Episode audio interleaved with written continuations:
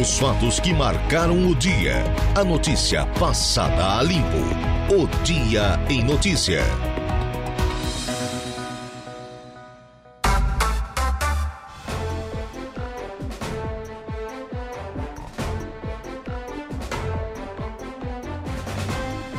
16 horas e 8 minutos, 16 e 8, a hora é oficial de Brasília, tarde de terça-feira, nesse caso, o 2 de maio, sim, iniciamos o quinto mês do ano da graça de 2023, com céu encoberto em Araranguá e região. Deixa eu dar uma espiadinha aqui na temperatura, para dar um panorama geral para você, nosso ouvinte, né? o sol não está aparecendo, 24 graus, Nesse exato instante, aqui no centro da cidade das avenidas, 78% a umidade relativa do ar, 1013 hectopascais a pressão atmosférica. Nesse exato instante, quando estamos começando mais um dia em notícias, sempre com o oferecimento de Angelone Araranguá. No Angelone é assim todo dia a dia de super promoções, super ofertas para você. Januário Máquinas, a força, a potência que a sua terra precisa está lá na linha de produção, na linha de montagem da Januário Máquinas e, é claro, também temos o oferecimento da Impro. Conheça mais sobre as nossas linhas de botas de PVC e calçados antiderrapantes desenvolvidas para as mais diversas atividades e riscos. Olha, hoje no programa, daqui a pouquinho vou conversar aqui com o coordenador da Defesa Civil de Timbé do Sul, Evandro Amândio, na pauta trabalho de prevenção de desastres relacionados ao clima no município. Também no estúdio, no Falando em Obras com a ESC, participante Everton Esteves, engenheiro eletricista e de segurança do trabalho, na pauta Norma de Segurança NR10. E ainda hoje no programa, por telefone, o prefeito em exercício de Turvo, que assumiu hoje o cargo, Oswaldo Fávaro. Além de tudo isso, também a conversa do dia com Salo Machado e Lucas Casagrande. A previsão do tempo com Ronaldo Coutinho. As ocorrências policiais a cargo de Jairo Silva. Ainda o momento esportivo com a responsabilidade de Dejair Inácio. Participação especial do padre Daniel Zilli na oração do Ângelus. Tudo isso e muito mais. É claro, também espaço reservado para você, nosso ouvinte, interagir aqui através do consagrado 35240137. O telefone que mais toca em Araranguá e região. 3524 32240137. Mas se você optar também pelo WhatsApp, manda lá sua mensagem de texto, áudio, foto, vídeo, enfim. O número é o 988-084667. 988 084667. Nossa live no Facebook já está ao vivo, facebook.com barra rádio Araranguá e no YouTube também estamos lá, firmes e fortes, no Rádio Araranguá. Vamos ao nosso ofício, que é o de informar. Trabalhos técnicos com Eduardo Galdino. Eu me chamo Laura Alexandre. A partir de agora, vamos juntos na parceria, na cumplicidade, até às 19 horas. É destaque agora no portal da Rádio Araranguá no www.radioararanguá.com.br. Operação Dia do Trabalhador tem o menor número de mortes em rodovias federais desde o feriado de Ano Novo. Trio arromba loja em Sombrio furta diversos televisores e um deles acaba preso. A EC anuncia o expediente e rei do acesso. Ginásio da Praia dos Golfinhos, lá no Balneário Arroio do Silva, começa a receber cobertura metálica. Tá faceiro lá o prefeito Evandro Scaene. Chuva de gols na rodada do Municipal de Futebol de Meleiro. Previsão de chuva na programação da festa de Nossa Senhora Mãe dos Homens.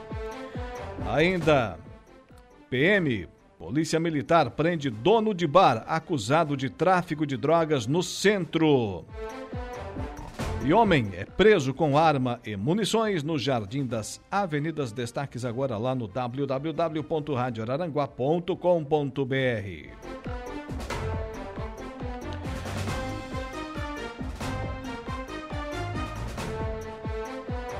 Logo no começo do programa de hoje, Dia Mundial da Asma.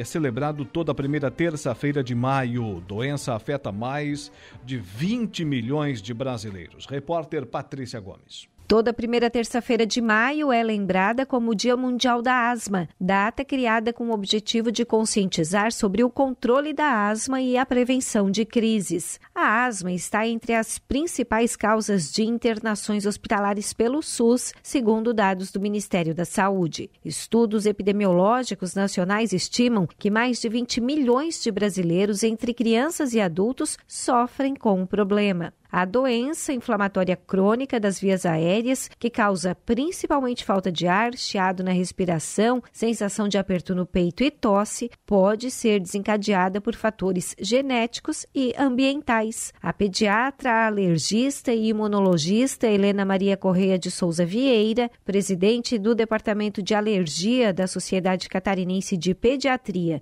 e integrante do Comitê de Imunologia da Sociedade Brasileira de Pediatria, esclarece ainda que a asma não é uma doença transmissível. Geralmente, quando um dos pais é alérgico ou tem alguma doença alérgica, a criança já nasce com alguma predisposição e jamais é transmissível. O que acontece é que existe essa predisposição familiar e dependendo do ambiente onde a criança vive, né, onde ela está e as condições que ela vai tendo durante a infância vão facilitando com que essa doença seja desencadeada. Ácaros, mofos, poluição ambiental e até a fumaça do cigarro são alguns dos gatilhos que podem desencadear uma crise de asma. Para prevenir a doença, os cuidados de higiene são fundamentais, como orienta a alergista e imunologista Helena Maria. Casas muito empoeiradas, lugares assim com muitos ácaros, né, que é o principal aeroalérgeno que desencadeia as crises de asma,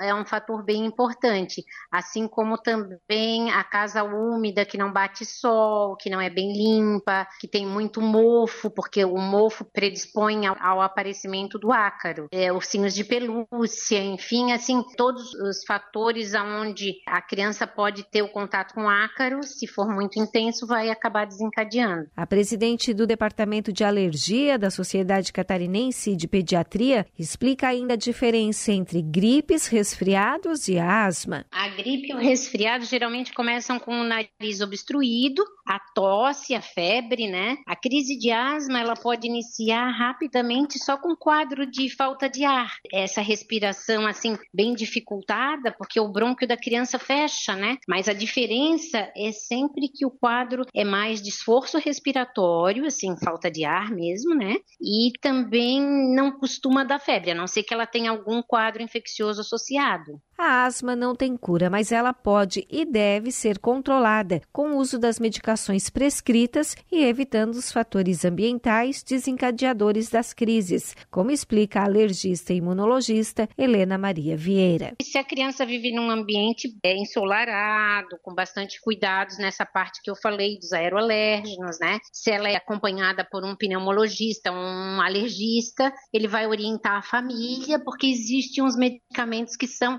preventivos que a gente diz, né? Quanto mais ela é tratada, menos intensa vão ser as crises. Por isso que é importante o acompanhamento dessas crianças com um médico especialista. De Florianópolis, da Rede de Notícias Acaerte, Patrícia Gomes.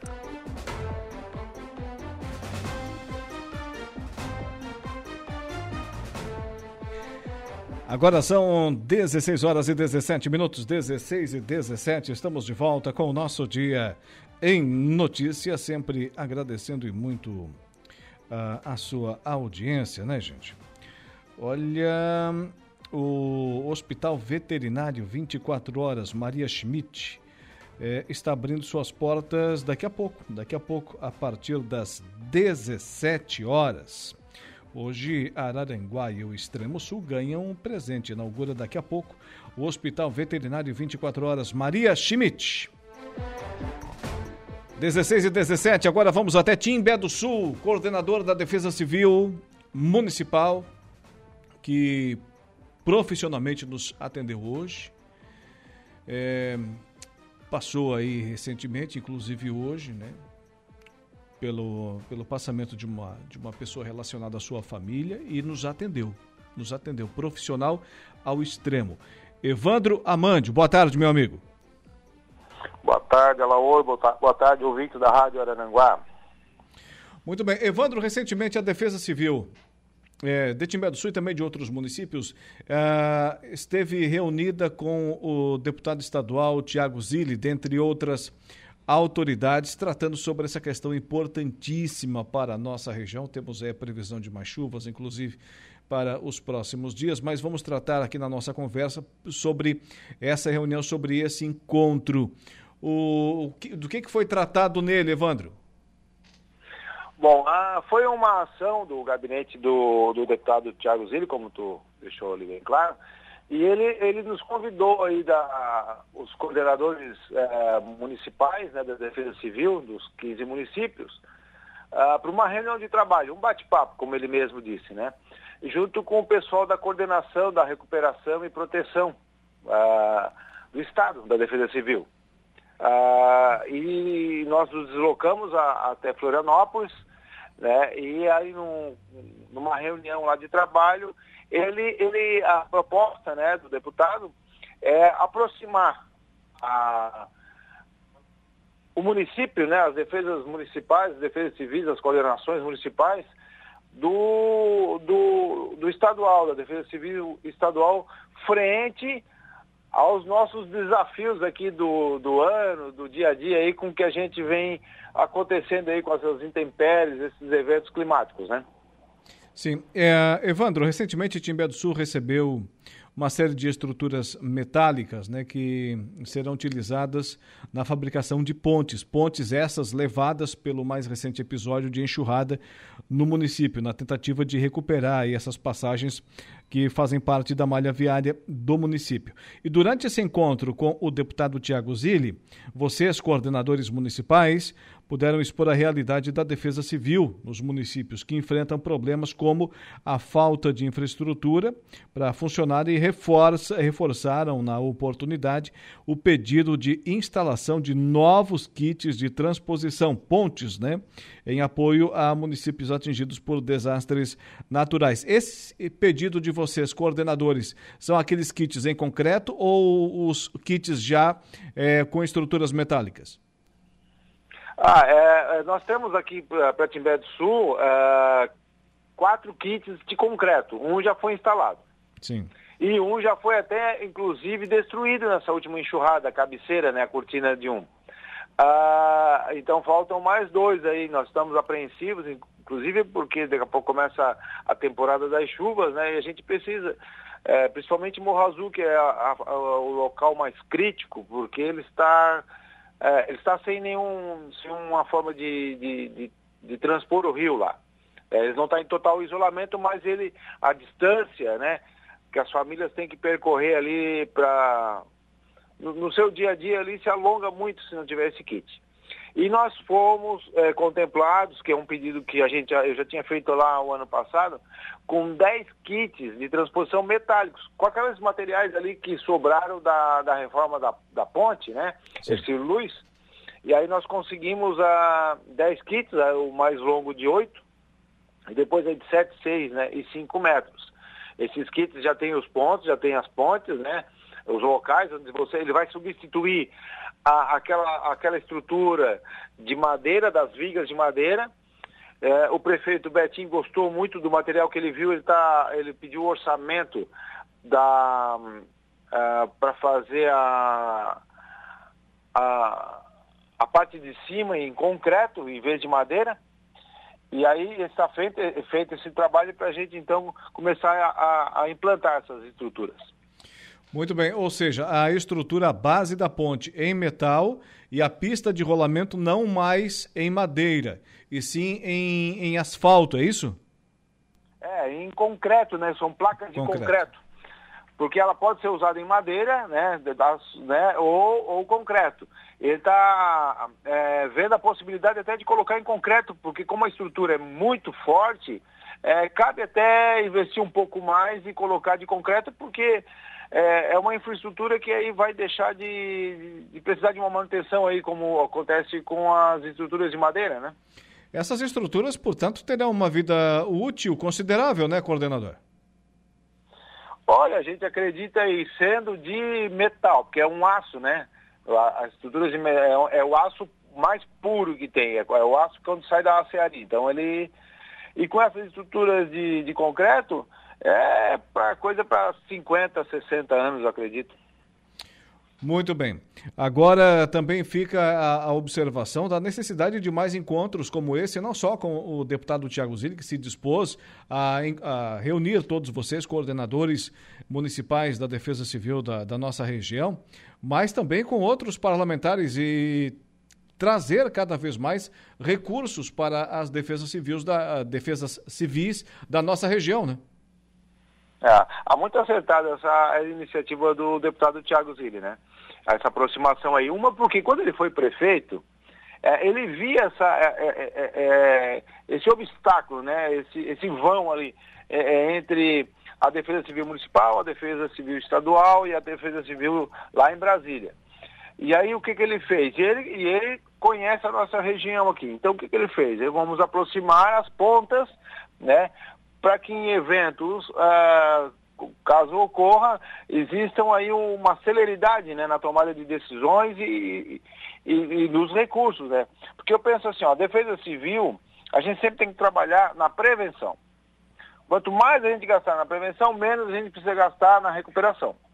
E ele, e ele compartilha também dessa, dessa visão, como ele diz, a gente tem que trabalhar no sol para não precisar trabalhar na chuva.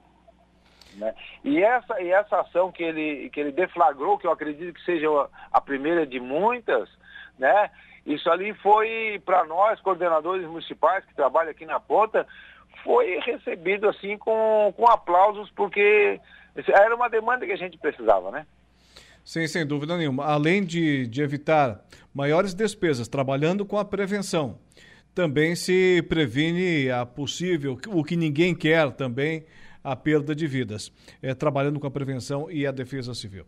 Evandro, lhe agradeço muito a atenção para com a nossa emissora, a Rádio Araranguá, e principalmente, é claro, com os nossos ouvintes. Nesse caso, ainda mais, os nossos amigos e amigas aí de Timbé do Sul. Tenha uma boa tarde um abraço. Obrigado, Alaor. A, a rádio difusora ela sempre é uma ferramenta importante para a defesa civil, porque a gente consegue chegar nos ouvintes aí e sempre prevenir, né? Sempre prevenir. Muito obrigado.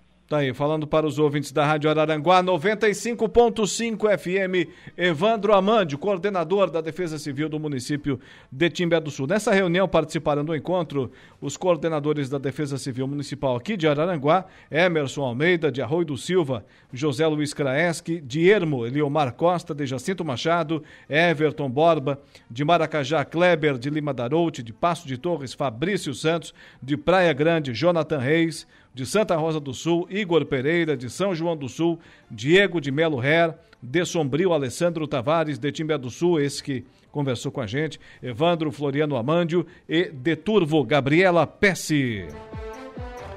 16 horas e 26 minutos. 16 e 26. Conheça mais sobre as nossas linhas de botas de PVC e calçados antiderrapantes, desenvolvidas para as mais diversas atividades e riscos. Bota casual lazer, bota infantil, calçado antiderrapante, botas de PVC. Estou falando para você da Impro. Solicite um atendimento 3537 9078 3537 9081.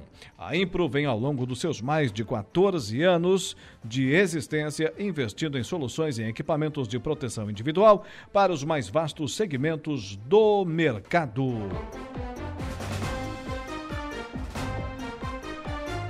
Também conosco o Angelone Araranguá. No Angelone é assim, todo dia, todo dia, sem exceções. É dia de promoções, ofertas imperdíveis imperdíveis, insuperáveis para você. No Angelone Araranguá todo dia é dia. Quem faz conta faz feira no Angelone. E não escolhe o dia, porque lá todo dia é dia. Quem economiza para valer, passa no açougue do Angelone e sem escolher o dia, porque na feira, no açougue e em todos os corredores você encontra o melhor preço na gôndola e as ofertas mais imbatíveis da região. Baixe o aplicativo e abasteça. Daqui a pouco tem Ronaldo Coutinho com a previsão do tempo, também ainda o Jairo Silva com as ocorrências policiais, mas antes do intervalo comercial eu falo para você da Januário Máquinas. Potência, durabilidade, economia e a confiança em uma marca que atravessou décadas e continentes. Esses são os tratores da linha JP, líder de vendas e de resultados para o empreendedor do agronegócio. São 25 anos de uma empresa construída pelo empenho e obstinação de uma família, colaboradores e clientes. Januário Máquinas, a força que a sua terra precisa.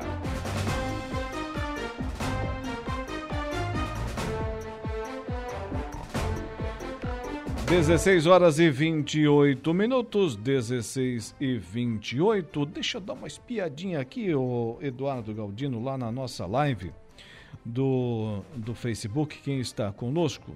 Deixa eu ver aqui se consigo abrir rapidinho, rapidinho, né? No facebook.com/barra rádio Araranguá. É, tá, tá, tá complicado aqui, tá travando aqui. Vamos deixar, vamos deixar para o outro bloco. Vamos deixar para o outro bloco aqui, porque não podemos perder tempo, né? Daqui a pouquinho a gente abre espaço para os nossos ouvintes. Quem está curtindo, compartilhando, comentando lá na nossa live do Facebook. Agora, intervalo comercial. Daqui a pouquinho estaremos de volta.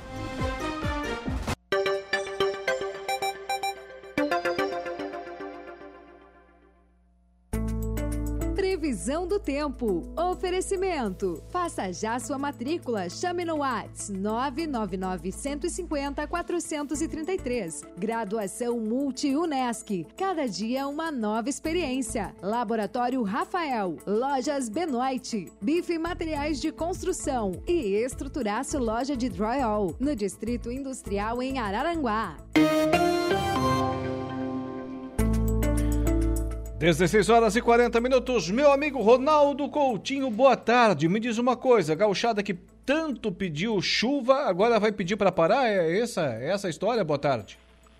Boa tarde e noite. É, se continuar indicando o volume de chuva, né, ele está colocando volumes altos ali na, na metade norte, noroeste do estado. Para nós aqui também chove bem, mas bem menos que eles, né? Todo o Rio Grande do Sul chove muito, é? É, tem locais ali com quase 200 milímetros em 10 dias. Ah, isso é bastante coisa, né? Aí se cai tudo isso numa área onde não tem, onde o solo não é muito protegido, já viu, né? É, por exemplo, até domingo tem locais ali como a Grande Porto Alegre com 170 milímetros. E tu vê, não é tão pouco, só quarta, quinta, sexta, sábado, em cinco dias. E no mês todo, quanto é que costuma chover ali? Ah, né? No mês de maio, 130, 140. Portanto, mais do que o mês todo. Sim, ali, ó, até que até sexta-feira à tarde tem locais do Rio Grande que passa dos 100 milímetros. Já não chega a dar tanto transtorno, desde que venha, ah, vamos dizer assim, um pouco a cada dia. Aí tudo bem. Mas vai começar, que não digo, nós estamos virando a moeda, estamos saindo da moeda seca para a moeda úmida. Ainda não é definitivo, mas depois começa a ser irritante a chuva e aí o pessoal vai reclamar porque está chovendo demais. E os dois trazem prejuízos, né? Sim, o excesso, a falta sempre é ruim. E essa chuva não vem aqui pra gente então, Coutinho? Ou vai chegar fraca aqui?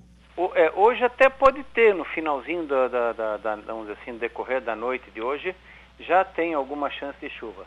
Aumenta mais a chance de chuva na, no decorrer da quarta, com período de melhora, a temperatura fica mais amena. Na quinta também tem chuva com período de melhora. Na Sexta, mesma situação. Sábado, talvez domingo passe sem chuva boa parte do dia. Não está livre, mas pode passar sem chuva uma parte do dia. E uma nova frente passa rápida ali entre segunda e terça para depois melhorar de quarta para frente. Da Climaterra, Ronaldo Coutinho. E a temperatura, Coutinho, o frio chega também? Mais semana que vem, né? Essa semana é só fresquinho. E é um frio respeitável? Não, a princípio frio normal da época. Então tá certo. Boa tarde, meu amigo. Até amanhã. Igualmente, tchau. Ronaldo Coutinho com a previsão do tempo.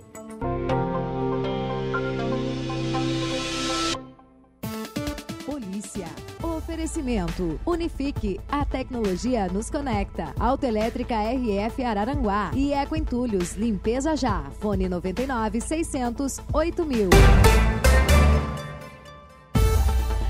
Homem é preso com arma e munições no Jardim das Avenidas. E Polícia Militar prende dono de bar acusado de tráfico de drogas no centro de Araranguá. Ocorrências policiais com Jairo Silva. Boa tarde. Boa tarde, Laura. De acordo com a Polícia Militar, a ocorrência foi registrada na tarde do último domingo, dia 30. Uma guarnição da PM foi acionada para verificar um homem que dizia estar armado em um bar localizado na rodovia Jorge da Cerda, no bairro Jardim das Avenidas, aqui em Araranguá. Segundo a denúncia, o homem também apresentava volume na cintura. Guarnições da Polícia Militar foram até o local e realizaram a abordagem do suspeito conforme as características repassadas pelo denunciante. Com ele, nada foi encontrado. Porém, no seu veículo, os policiais militares localizaram e apreenderam um revólver calibre .32 e seis munições intactas. Ainda no mesmo veículo, a polícia apreendeu uma bucha de cocaína. O suspeito foi identificado e buscas foram efetuadas no seu local de trabalho que fica próximo. No ambiente de trabalho do acusado, mais sete munições do mesmo calibre, ponto .32, foram apreendidas e mais uma bucha de cocaína, totalizando duas gramas da mesma droga. Diante dos fatos, foi dada a voz de prisão ao suspeito por posse irregular de arma de fogo e munições e posse de drogas para consumo pessoal. Os objetos foram apreendidos e encaminhados juntamente com o suspeito para a central de polícia. Polícia Militar prende dono de bar acusado de tráfico de drogas no centro Viu Alaoura. A Polícia Militar efetuou mais uma prisão relacionada ao tráfico de drogas aqui em Araranguá. O fato ocorreu no último domingo, dia 30. Por volta de 23 horas e 30 minutos, uma guarnição do Caril K9, em rondas pela área central da cidade, fez uma abordagem em um bar localizado na rua Mário José Pereira, no centro. Segundo a Polícia Militar, o local vinha sendo utilizado para traficância de drogas. Na ocasião, os policiais militares abordaram o proprietário e sobre o balcão do bar foram localizadas drogas. A polícia apreendeu 6 gramas de cocaína, 25,6 gramas de maconha e ainda a importância de R$ 1.161 em dinheiro. Ao ser questionado, o suspeito do crime informou que há seis meses alugou o estabelecimento e afirmou que, devido à procura, decidiu vender cocaína no bar para fazer dinheiro. Informou também que mora com sua avó e que na casa havia mais drogas. A guarnição da Rocan foi até o local, fez buscas no quarto do criminoso e encontrou mais 212,5 gramas de maconha, mais 27 gramas da mesma droga e 12,4 gramas de cocaína e uma balança de precisão. Diante dos fatos, foi dada a voz de prisão ao suspeito pelo crime de tráfico de drogas, sendo conduzido à central de polícia, juntamente com material apreendido. A notícia passada a limpo. O Dia em Notícia. Sim, o Dia em Notícia até às 19 horas. Agora 11 minutos, faltando para as 5 horas da tarde dessa terça-feira. Vamos seguindo por aqui com o nosso programa. Obrigado, obrigado pela sua companhia. A Impro vem ao longo dos seus mais de 14 anos de existência investindo em soluções em equipamentos de proteção individual para os mais vastos segmentos do mercado. Solicite um atendimento 3537 9078 e 3537 9081 lá com o Márcio Fermo, a Estela, toda a equipe, o Beto Pomo enfim, toda a equipe da Impro. Nossos produtos, conheça mais sobre as nossas linhas de botas de PVC e calçados antiderrapantes desenvolvidas para as mais diversas atividades e riscos. Bota casual lazer, bota infantil, calçado antiderrapante, botas de PVC. Seguindo por aqui com o nosso programa, daqui a pouquinho teremos, logo após o intervalo comercial, falando em obras com a AESC. Agora, o Parkinson é a segunda doença neurodegenerativa mais comum e os sintomas vão além do tremor que atinge apenas 30% dos pacientes.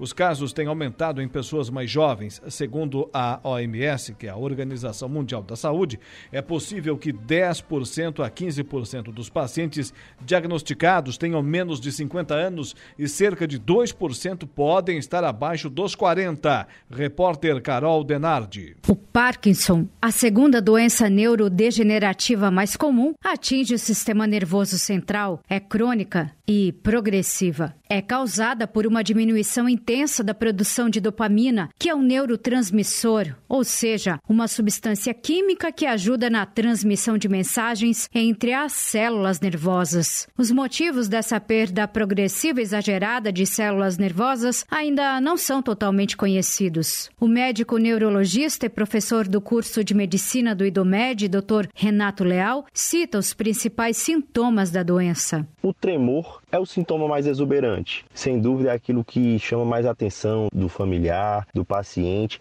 É um tremor em repouso que melhora com o movimento, um tremor assimétrico. Embora nós saibamos que pode sim existir doença de Parkinson sem tremor e isso não é raro. Gostaria de chamar a atenção dos demais sintomas motores, que são a bradicinesia, que é a diminuição da amplitude, da velocidade dos movimentos, da rigidez, que é a dificuldade em fazer movimentos articulares, e também da instabilidade postural. Doutor Renato Leal explica que também existem outros sintomas não motores do Parkinson. Esses sintomas, inclusive, podem aparecer anos antes dos sintomas motores. Quais são os principais? Depressão relacionada à doença de Parkinson, alterações do sono, alterações cognitivas, alterações no olfato, alterações intestinais. Tudo isso também pode estar relacionado à doença de Parkinson e alguns deles podem aparecer antes dos sintomas motores. O paciente com a doença tem algumas dificuldades cotidianas. Digitar, mexer em um mouse, mexer no celular, abotoar e desabotoar o botão de uma camisa, trancar uma porta, cortar um alimento o paciente pode referir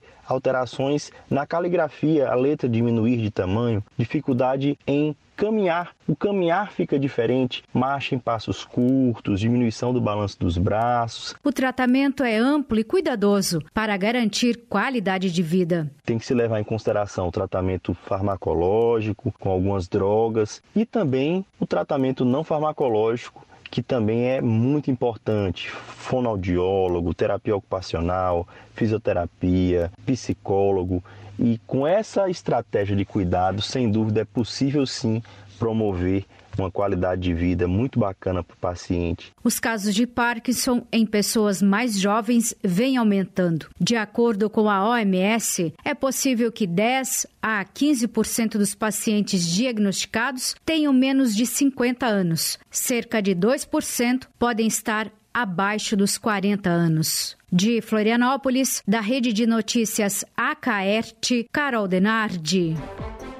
Repórter Carol Denardi. Olha, enquanto isso, a CCR Via Costeira, em parceria com a Polícia Rodoviária Federal e a Agência Nacional de Transportes Terrestres, a NTT, realiza nesta quarta-feira, portanto, amanhã, dia 3 de maio, a ação de conscientização sobre direção segura para motociclistas. A assessoria de imprensa da CCR Via Costeira nos encaminhou esse material agora há pouco, às 16 horas e 40 minutos. Né? Coincidentemente, na passagem de bastão aqui, do programa da, da Juliana, na nossa troca de comando aqui, falamos sobre isso.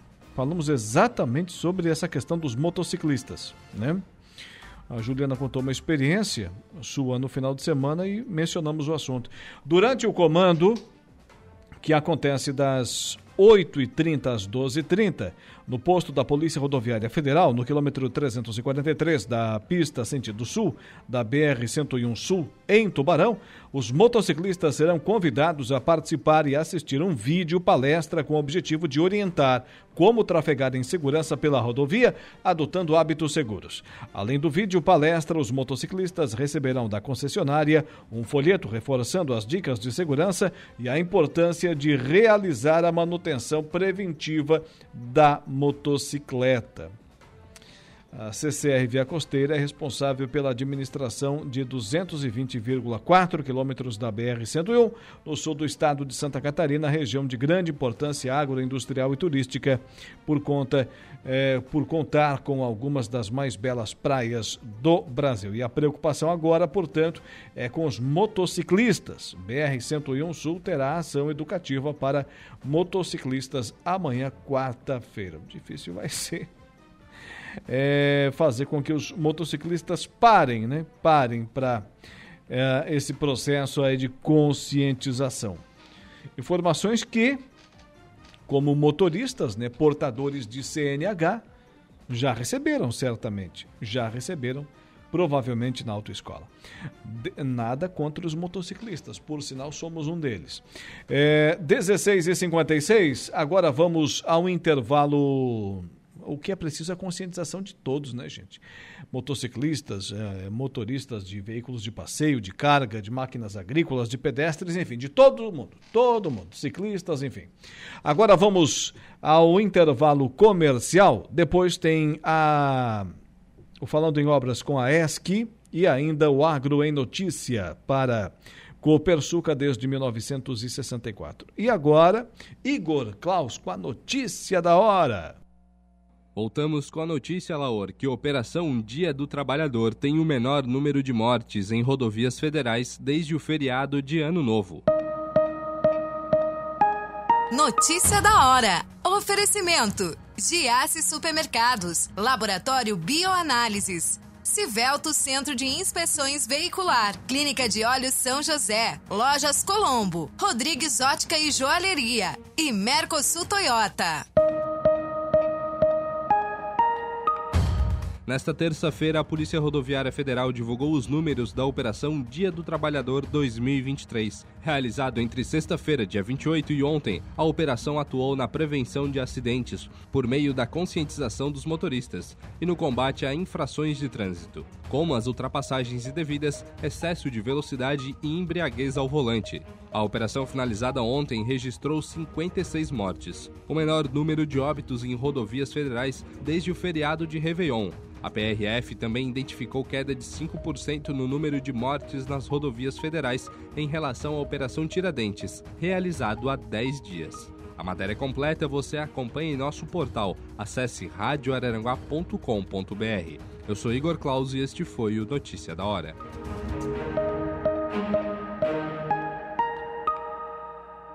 O Dia em Notícia.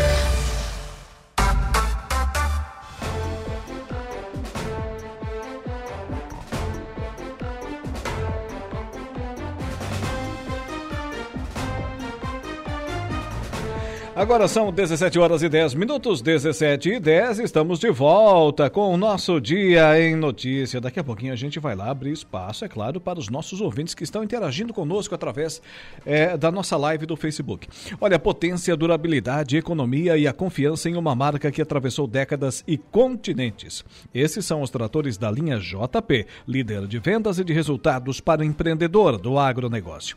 São 25 anos de uma empresa construída pelo empenho e obstinação de uma família, colaboradores e clientes.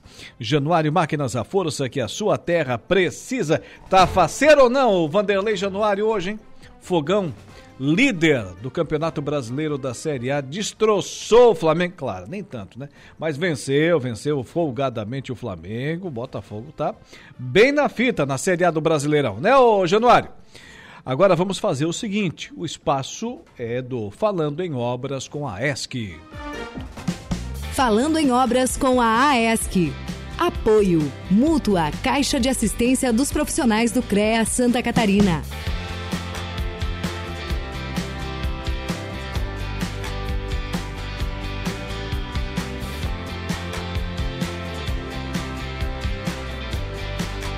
Como é de seu costume, ele chegou hoje antes do combinado. Converso agora com o Everton Esteves, engenheiro eletricista de segurança do trabalho. Vamos falar aqui sobre a norma de segurança NR10. Boa tarde, meu amigo.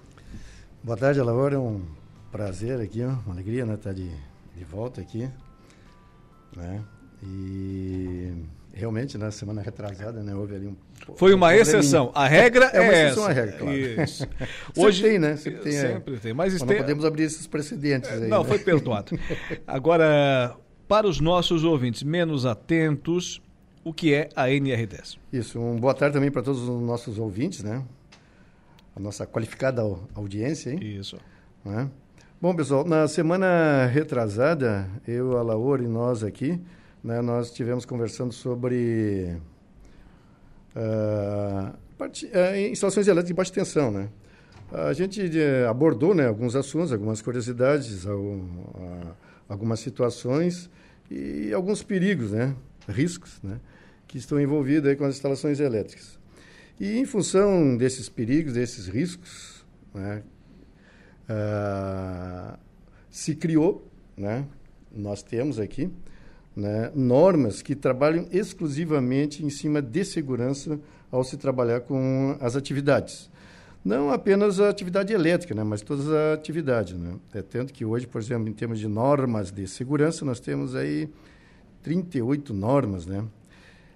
Essas normas são normas trabalhistas, são portarias, portanto, tem força de lei.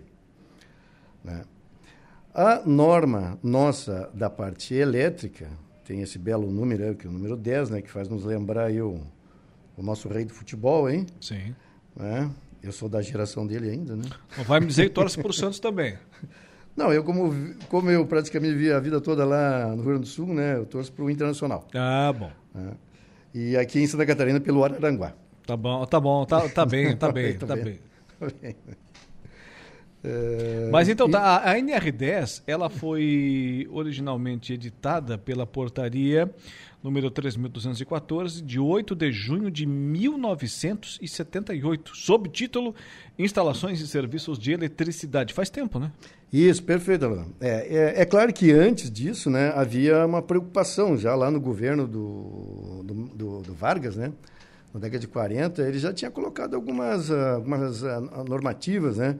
Mas não, claro, com a, com a robustez né, que veio, né, então, efetivamente, com essa portaria aí, né, a 3214, lá de 78, realmente já faz bastante tempo, né.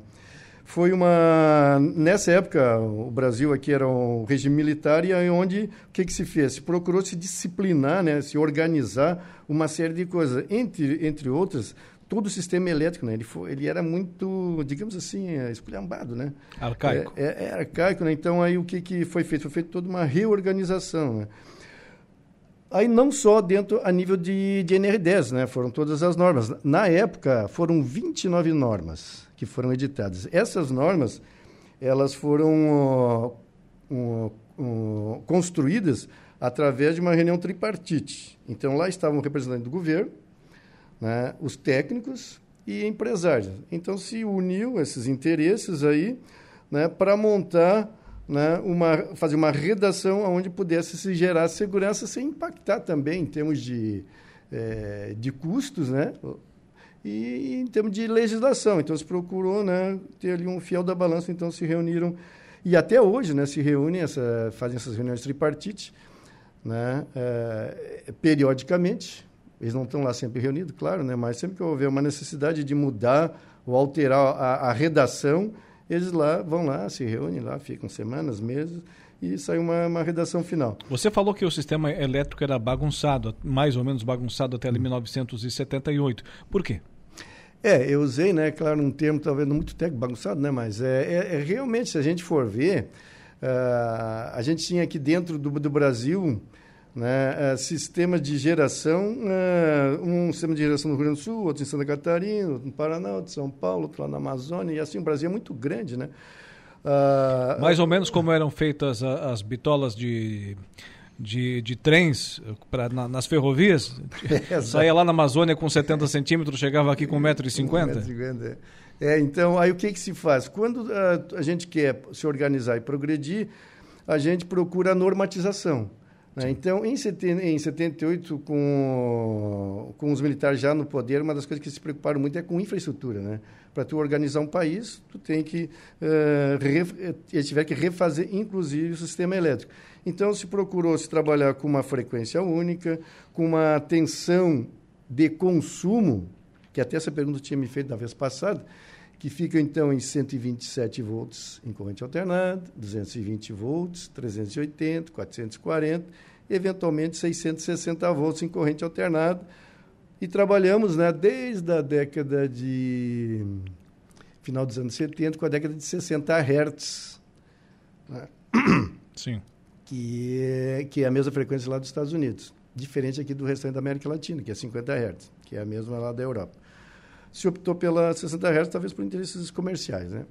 E, então, hoje, por exemplo, todo o nosso sistema elétrico, tudo ele é interligado. Né? Se de repente há uma crise de energia elétrica aqui no sul, podemos ser abastecidos lá pelo norte. Né? Todo o país? Todo o país. O único estado que não estava interligado era o estado de Roraima, aquela que faz fronteira com a Venezuela. Sim. Porque até então uh, se achava mais interessante comprar energia elétrica da, da Venezuela, que era relativamente barato, para né, concorrer com investimento. Né? Mas com toda a crise na, na Venezuela, tivemos que substituir aquele, aquela compra de energia elétrica através de usinas geradoras a óleo diesel, né? o que ficou encareceu muito também. Né? Então, já no governo anterior, o governo Bolsonaro, começou a se fazer o projeto e fazer as linhas de transmissão para interligar também o estado de Roraima. Não só o, os estados, os entes da federação, como as mais diversas formas de geração de energia estão interligadas. Sim, né? perfeito. É desde, a, por exemplo, 70% é hidráulica, né? Né, mas nós temos a térmica, né? Caso temos de Capivari eólica, de Baixo. Como? O caso de Capivari de Baixo. Perfeitamente. Eólica é. no, em Osório. Perfeito, né? Ali em Capivari, é, a Jorge Lacerda, né? Isso. A Renata pode, pode nos auxiliar aqui com um copo d'água aqui para o nosso convidado, porque tem aqueles momentos, principalmente agora na mudança de tempo, né, que aquele, aquela, aquela, aquele, aquela parte seca na garganta ela acaba se, se tornando mais evidente e aí o nosso convidado aparece aquele, aquele bichinho na garganta do nosso convidado. Então vamos lá auxiliá-lo com um copo d'água para termos sequência aqui na nossa, na nossa entrevista. Estamos falando, portanto, no Falando em Obras com a ESC dessa tarde, nessa tarde de terça-feira, com o Everton Esteves, ele que é engenheiro eletricista e segurança de trabalho. Na pauta estamos falando sobre a norma de segurança NR10, devidamente abastecido com a rápida no gatilho. A Renata com um copo d'água, tá tudo bem agora? Perfeito, perfeito. Agora. Pode se aproximar um pouco mais do microfone. Perfeito. É, falávamos então do sistema interligado com as mais é. diversas formas de É. geração de energia. É ali em Jorge Lacerda, né? Ela, a energia primária é o carvão. Sim. Né? Nós temos, por exemplo, em outros locais, casca de arroz, por exemplo, né? Então tem várias fontes primárias para tu gerar o, o vapor. A fotovoltaica agora, né? É, nós temos aí também, né, já bastante difundida, é, a energia gerada pela, pela energia solar, que é a fotovoltaica. Semana retrasada, o Eduardo Galdino foi lá com a gente em Torres. A Copersuca inaugurou uma usina fotovoltaica, 1,5 megawatts ali, Megawatts, exemplo. ali em Torres. É o suficiente para dar conta de gerar energia para toda a indústria. É, tu, tu vê que eh, o Brasil ele é um, como um país tropical, né? Ele é muito rico na incidência de luz solar. Então a gente está deixando de aproveitar toda essa, essa capacidade de geração de energia fotovoltaica, assim como os ventos. Só que os ventos, por exemplo, não é em todo o Brasil que, a gente consegue eh, obter o vento necessário para tocar aquelas, aquelas turbinas eólicas. Então a gente tem mais lá no Nordeste e aqui no sul do Rio Grande do Sul. Aqui em Bom Jardim da Serra a gente Sim. também tem alguns, né? Então, a, o Brasil, assim, energeticamente e, e o mundo... Ele é abençoado, né? É abençoado. É, entre outras coisas, né?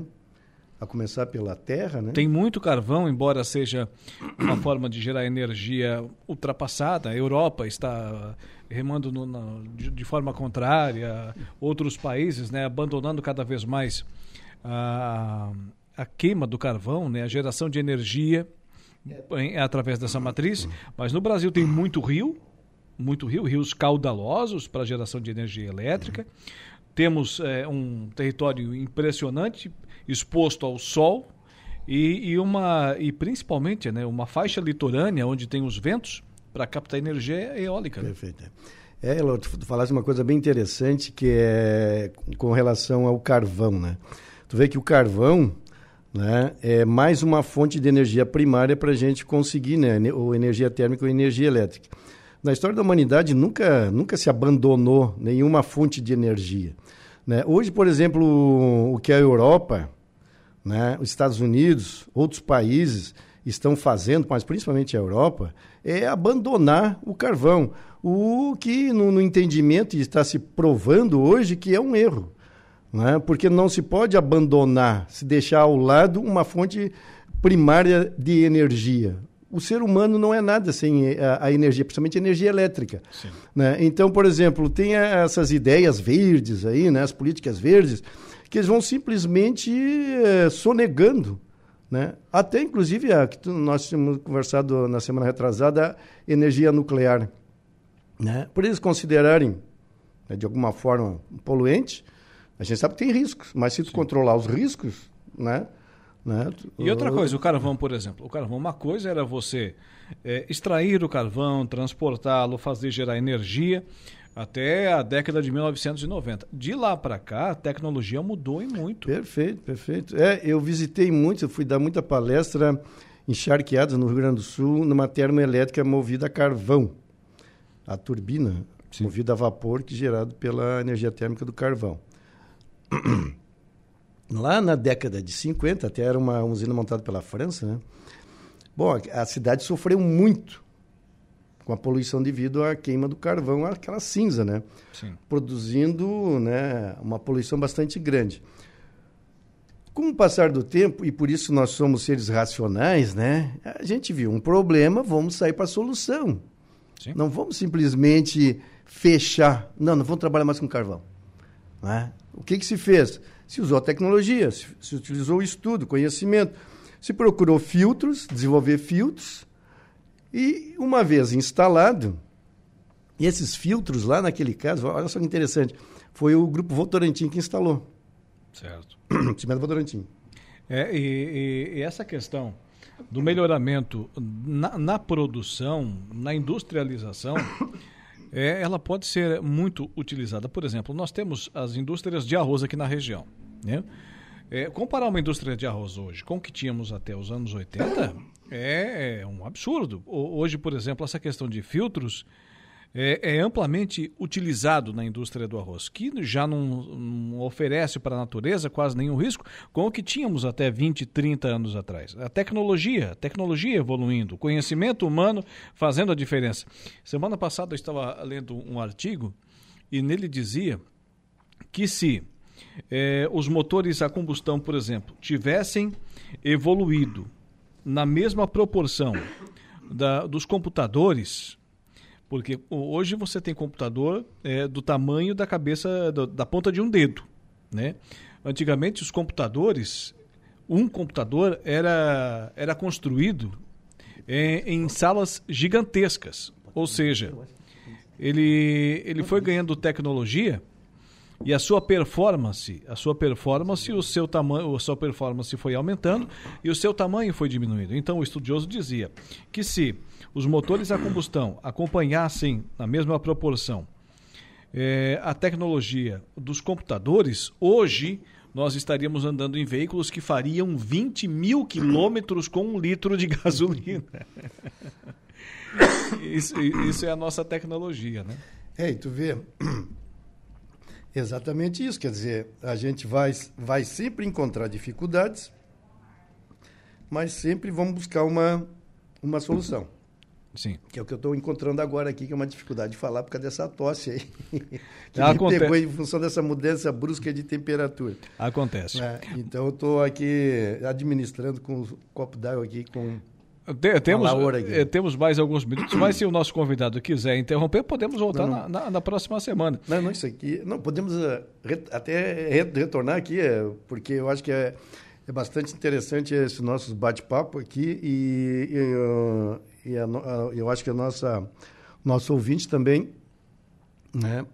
Ele ele, eu acho que ele, eu acho ele, é, acredito que ele acha também interessante esse tipo de assunto porque é um assunto que está no nosso dia a dia aí, que são as extrações elétricas, né? Mas a NR10, ela, ela, ela, ela hoje, ela é importante mais para quem? Para a indústria, é. para o governo, para o trabalhador que lida com a eletricidade ali no dia a dia? Perfeito, perfeito, perfeito. Isso, então vamos retornar exclusivamente ali na, na, nas NR. Então essas normas regulamentadoras Tá? Elas tratam só sobre segurança. O, Bra o Brasil, como outros países, eles têm as normas técnicas e as normas de segurança. Aqui no Brasil, por exemplo, tem as normas técnicas, são as NBRs, Né? E tem as normas de segurança, que são as NRs. As NRs é montada por esse grupo tripartite, enquanto que norma técnica não, é só os técnicos mesmo. Sim. Né? As normas técnicas muitas vezes são cópias, tá? Por exemplo, as NBRs e IEC são cópias europeias. E o Brasil se baseia muito nas normas europeias, que são menos exigentes que as normas americanas. Os americanos são exigem muito mais. Né? Bom, mas as normas de segurança elas consistem né, em obrigações, direitos e deveres Sim. Né, a serem cumpridos por empregadores e trabalhadores, com o objetivo de garantir trabalho seguro e sadio, prevenindo né, a ocorrência de doenças acidentais é, de, lá de trabalho. Né? Então, a, a, o objetivo uh, principal das normas de segurança é gerar saúde e segurança do trabalhador. Correto. Né? Na parte da NR10, que é a norma que trata sobre segurança em instalações e serviços em eletricidade, né, ela procura gerar saúde e segurança ao trabalhador que interage diretamente ou indiretamente às instalações elétricas. Né? Ou seja, ela é feita muito mais para o, o, o trabalhador, né, que tem ali à, à sua disposição uma série de normas a serem seguidas, né? Perfeito. E essas normas começam lá desde projeto, na instalação, manutenção, reformas, ampliações, né? E compõem todo o sistema elétrico de potência e consumo. Geração, transmissão, distribuição e nós consumo. Muito bem. É 17 e 29 Vamos encerrar nossa entrevista hoje, porque vamos retomar, é, é, vamos retomar no outro dia, porque está difícil aqui do nosso convidado, o, o, Everton Esteves, prosseguir, e essa dificuldade acaba atrapalhando o próprio raciocínio, né? Então vamos deixar para uma próxima oportunidade é, para a gente poder concluir aqui esse assunto que é por demais interessante. Entrou um bichinho do, na garganta aí, a gente sabe o quanto isso atrapalha. Rapaz, é, a gente tenta retomar, tenta disfarçar, achar um jeito ali na, na de, de, de, relacionar com as cordas vocais, mas ele não sai, ele não sai. O que é preciso aí é tempo, é tempo, vai ficando quieto aí uns 5, se não melhorar uns 10 minutos, uma, uma hora, uma hora e meia, até poder ter, ter condições. Mas retornamos aí sem nenhum problema em uma outra oportunidade, meu amigo. Não, per perfeito. Uh, eu acho que a gente deu o início do início aqui da, dessa, dessa norma. Uh, gostaria, então, de, na próxima oportunidade, então, a gente retomar, votar em condições normais de temperatura e pressão, votar em CNTP. Eu acho que né? o culpado dessa história foi o Dudu. Ele regulou esse ar-condicionado muito frio aí, Dudu. Presta entrou, atenção. Entrou um pozinho e, é. e me, e, mal, tá me maltratando aqui. Ainda bem que não, não, não sei se está sendo é vídeo ou se tem algum vídeo? Sim, está né? sendo transmitido. Está sendo transmitido. Olha lá, o, o nosso monitor ah, tá lá, é, é aquela imagem. então estão vendo, parece, estão pensando que eu estou emocionado aqui, chorando, né? Porque essa tossezinha É a irritação, aqui... é a irritação, né? Ela vem para o olho e vem para a garganta também. Ah, se fosse só o olho, não, dá, não tinha muito problema, né? Só a questão é, da utilização do óculos, mas a, a dificuldade maior é na garganta. É a mesma imagem que estamos vendo aqui no nosso monitor nos estúdios. Claro que os nossos ouvintes e telespectadores, internautas estão vendo também aí na, nas nossas redes sociais.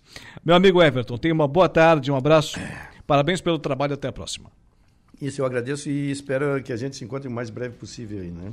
Com certeza. É, então tá, eu agradeço. Agradeço a todos. Falando em obras com a ESC. Todas as terças, às 17 horas, acompanhe aqui na Rádio Araranguá o quadro Falando em Obras com a AESC. Construções, reformas, ampliações, novidades na área. Sugira seu tema no zap 35223797. Falando em Obras com a AESC. Apoio Mútua Caixa de Assistência dos Profissionais do CREA.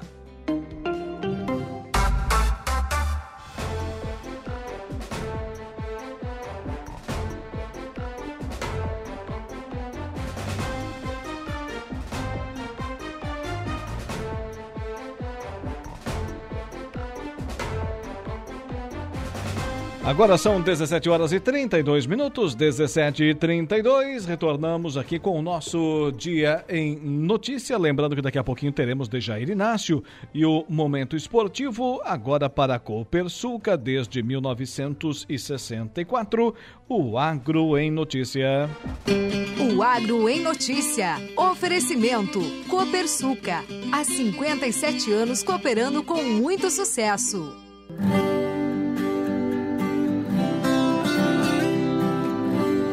A Comissão de Constituição e Justiça da Assembleia Legislativa aprovou nesta terça-feira, portanto hoje, dia 2, projeto de lei que pretende alterar o Código Estadual do Meio Ambiente para incluir a meliponicultura como atividade de interesse social. Informação aqui no programa. A Comissão de Constituição e Justiça da Assembleia Legislativa aprovou nesta terça-feira projeto de lei que pretende alterar o Código Estadual do Meio Ambiente para incluir a meliponicultura como atividade de interesse social. A iniciativa trata da criação de abelhas sem ferrão, também conhecidas como nativas. A apicultura, voltada à criação de abelhas com ferrão, já está contemplada na lei. O autor da proposta é o deputado Padre Pedro Baldiceira, do PT. Na opinião do relator da matéria na CCJ, deputado Tiago Zilli, do MDB, a medida vai viabilizar maior amparo de políticas públicas à meliponicultura, fomentar a atividade e também contribuir para a conservação do meio ambiente. E nós temos a abelha nossa nativa, que é a abelha sem ferrão. E muitos produtos da meliponicultura, eles podem ser comercializados. A intenção do deputado Padre Pedro é colocar a meliponicultura, junto com a lei que já existe desde 2017 sobre apicultura, que daí os produtores, as associações podem revender o seu produto, podem fazer investimentos, podem mostrar o seu produto e olha, um, um produto assim muito diversificado, é, uma nova área para Santa Catarina poder trabalhar e poder incentivar as associações e os produtores. Com o aval da CCJ, a matéria segue agora para análise da Comissão de Economia, Ciência, Tecnologia, Minas e Energia. Da Rádio da Assembleia Legislativa, repórter Ludmila Gadotti. Está aí, portanto, o trabalho da repórter Ludmila Gadotti. E o Agro em Notícia tem sempre o oferecimento do Sistema Democrático de Gestão da Copersuca. Nossas decisões sempre levam em conta a opinião e o desejo dos nossos associados. Realizamos Assembleias Gerais Ordinárias em que todos os associados participam. Elegemos democraticamente os conselheiros de administração, conselheiros fiscais e membros dos comitês educativos. Nessas assembleias anuais informamos todas as ações do ano e convidamos a todos para uma deliberação cooperativa sobre os resultados e planos futuros. Desde 1964, essa é a Copersuca. Intervalo comercial. Na volta, dentre outras informações, tem Dejair Inácio e o Momento Esportivo.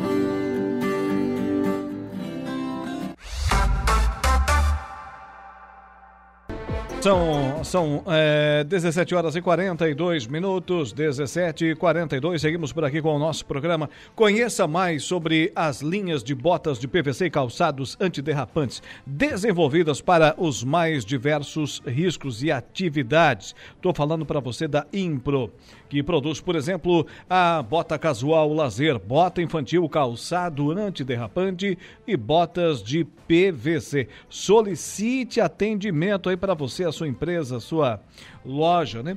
3537 9078 ou 3537 9081. Quer vender, quer comercializar aí no seu estabelecimento botas, calçados antiderrapantes da Impro? Ligue 3537 9078 ou 3537 9081. Presta atenção, a Impro vem ao longo dos seus mais de 14 anos de existência investindo em soluções e equipamentos de proteção individual para os mais vastos segmentos do mercado. Sim, senhor, sim, senhora. Também temos o oferecimento da Januário Máquinas. Potência, durabilidade, economia e a confiança em uma marca que atravessou décadas e continentes. Esses são os tratores da linha JP, líder de vendas e de resultados para o empreendedor do agronegócio.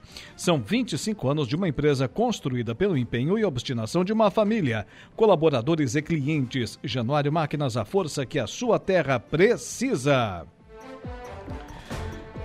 Também temos o oferecimento aqui no programa do Angelone Araranguá. No Angelone é assim todo dia a dia de super promoções, super ofertas para você. Aplicativo Angelone é o novo jeito de você encher o carrinho. É bem simples. Baixe o aplicativo, se cadastre, acesse o canal Promoções, ative as ofertas exclusivas de sua preferência e deu prontos FNI.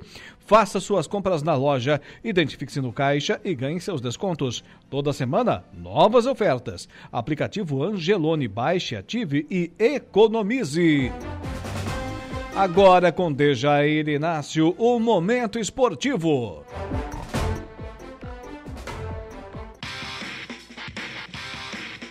Momento Esportivo. Oferecimento. De Pascoal Arananguá. F3M. O Lojão Materiais de Construção. E Guia Autocar Mecânica Automotiva. E ele já começa falando da Copa Sul dos Campeões. Boa tarde, Dejair Inácio. Boa tarde, Alaor. Boa tarde, ouvintes. Metropolitano e Turvo. Turvo e Metropolitano irão reeditar a final do ano passado na Copa Sul dos Campeões. Ontem o Metro virou para cima do Isara, havia perdido o jogo de ida lá no Complexo Esportivo Issarense, placar de 1 a 0 Ontem fez 3 a 1 Ontem não, né? No domingo. Fez 3 a 1 é, lá no Darcy Marini, em Nova Veneza.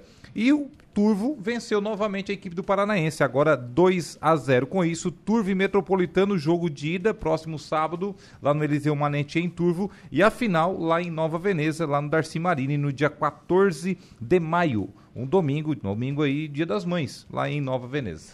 Faz tempo que os turvenses e os neo-venezianos vêm se enfrentando aí nas decisões do futebol regional, né? É, se enfrentaram. Nos últimos anos aí, principalmente. Se enfrentaram na final da, da, da Regional da Alarme, em 2021. O ano passado na final da Copa Sul dos Campeões e agora novamente. Já virou um clássico, né? Sim. Virou um clássico. O arroz e pamonha, né? Não, é o clássico da polenta, dos dois lados, né? Os dois lados, verdade. Da, mas a gente não pode dizer que é o clássico da polenta porque tinha Caravagem Metropolitano. Esse sim é o clássico da polenta, né? Mas Esse a... é um clássico intermunicipal da polenta. Pronto. Intermunicipal, tá certo. Municipal de Araranguá de Maracajá. Ah, Maracajá. Maracajá, tivemos rodada neste final de semana. Vila Beatriz acabou empatando 1 a 1 com o Real Maraca, as duas equipes já classificadas para a segunda fase, assim como o Atlético Maracajá, que venceu o Utopia placar de 2 a 1 e também garantiu vaga na semifinal da competição. E o Utopia, com essa derrota, mais uma no campeonato, acabou sendo eliminado. Assim como o São Cristóvão, também o atual campeão não tem mais chance de classificação à segunda fase. Com isso, Utopia e São Cristóvão já estão eliminados eliminados, classificados já de forma antecipada: Espigão Grande, Vila Beatriz, Real Maraca e Atlético Maracajá. A próxima rodada, no próximo domingo, dia 7 de maio, São Cristóvão e Espigão Grande, Atlético Maracajá e Real Maraca. Muito bem, agora sim Araranguá, mas é o AEC que anuncia duas contratações, o Testa vem aí. O Testa vem aí, chegando o Testa, também um atacante brasão. O Testa já conquistou seis edições do Regional da Alarme da segunda divisão. O homem tem é o que, rei do acesso. Tem que ter ganhador no elenco. Tem, tem que ter, tem, tem, que ter jogador cascudo, que, né? que sabe ganhar. É, tem que ter esses cascudos, né, Laura? Esses cascudos assim que impõem respeito, enfim.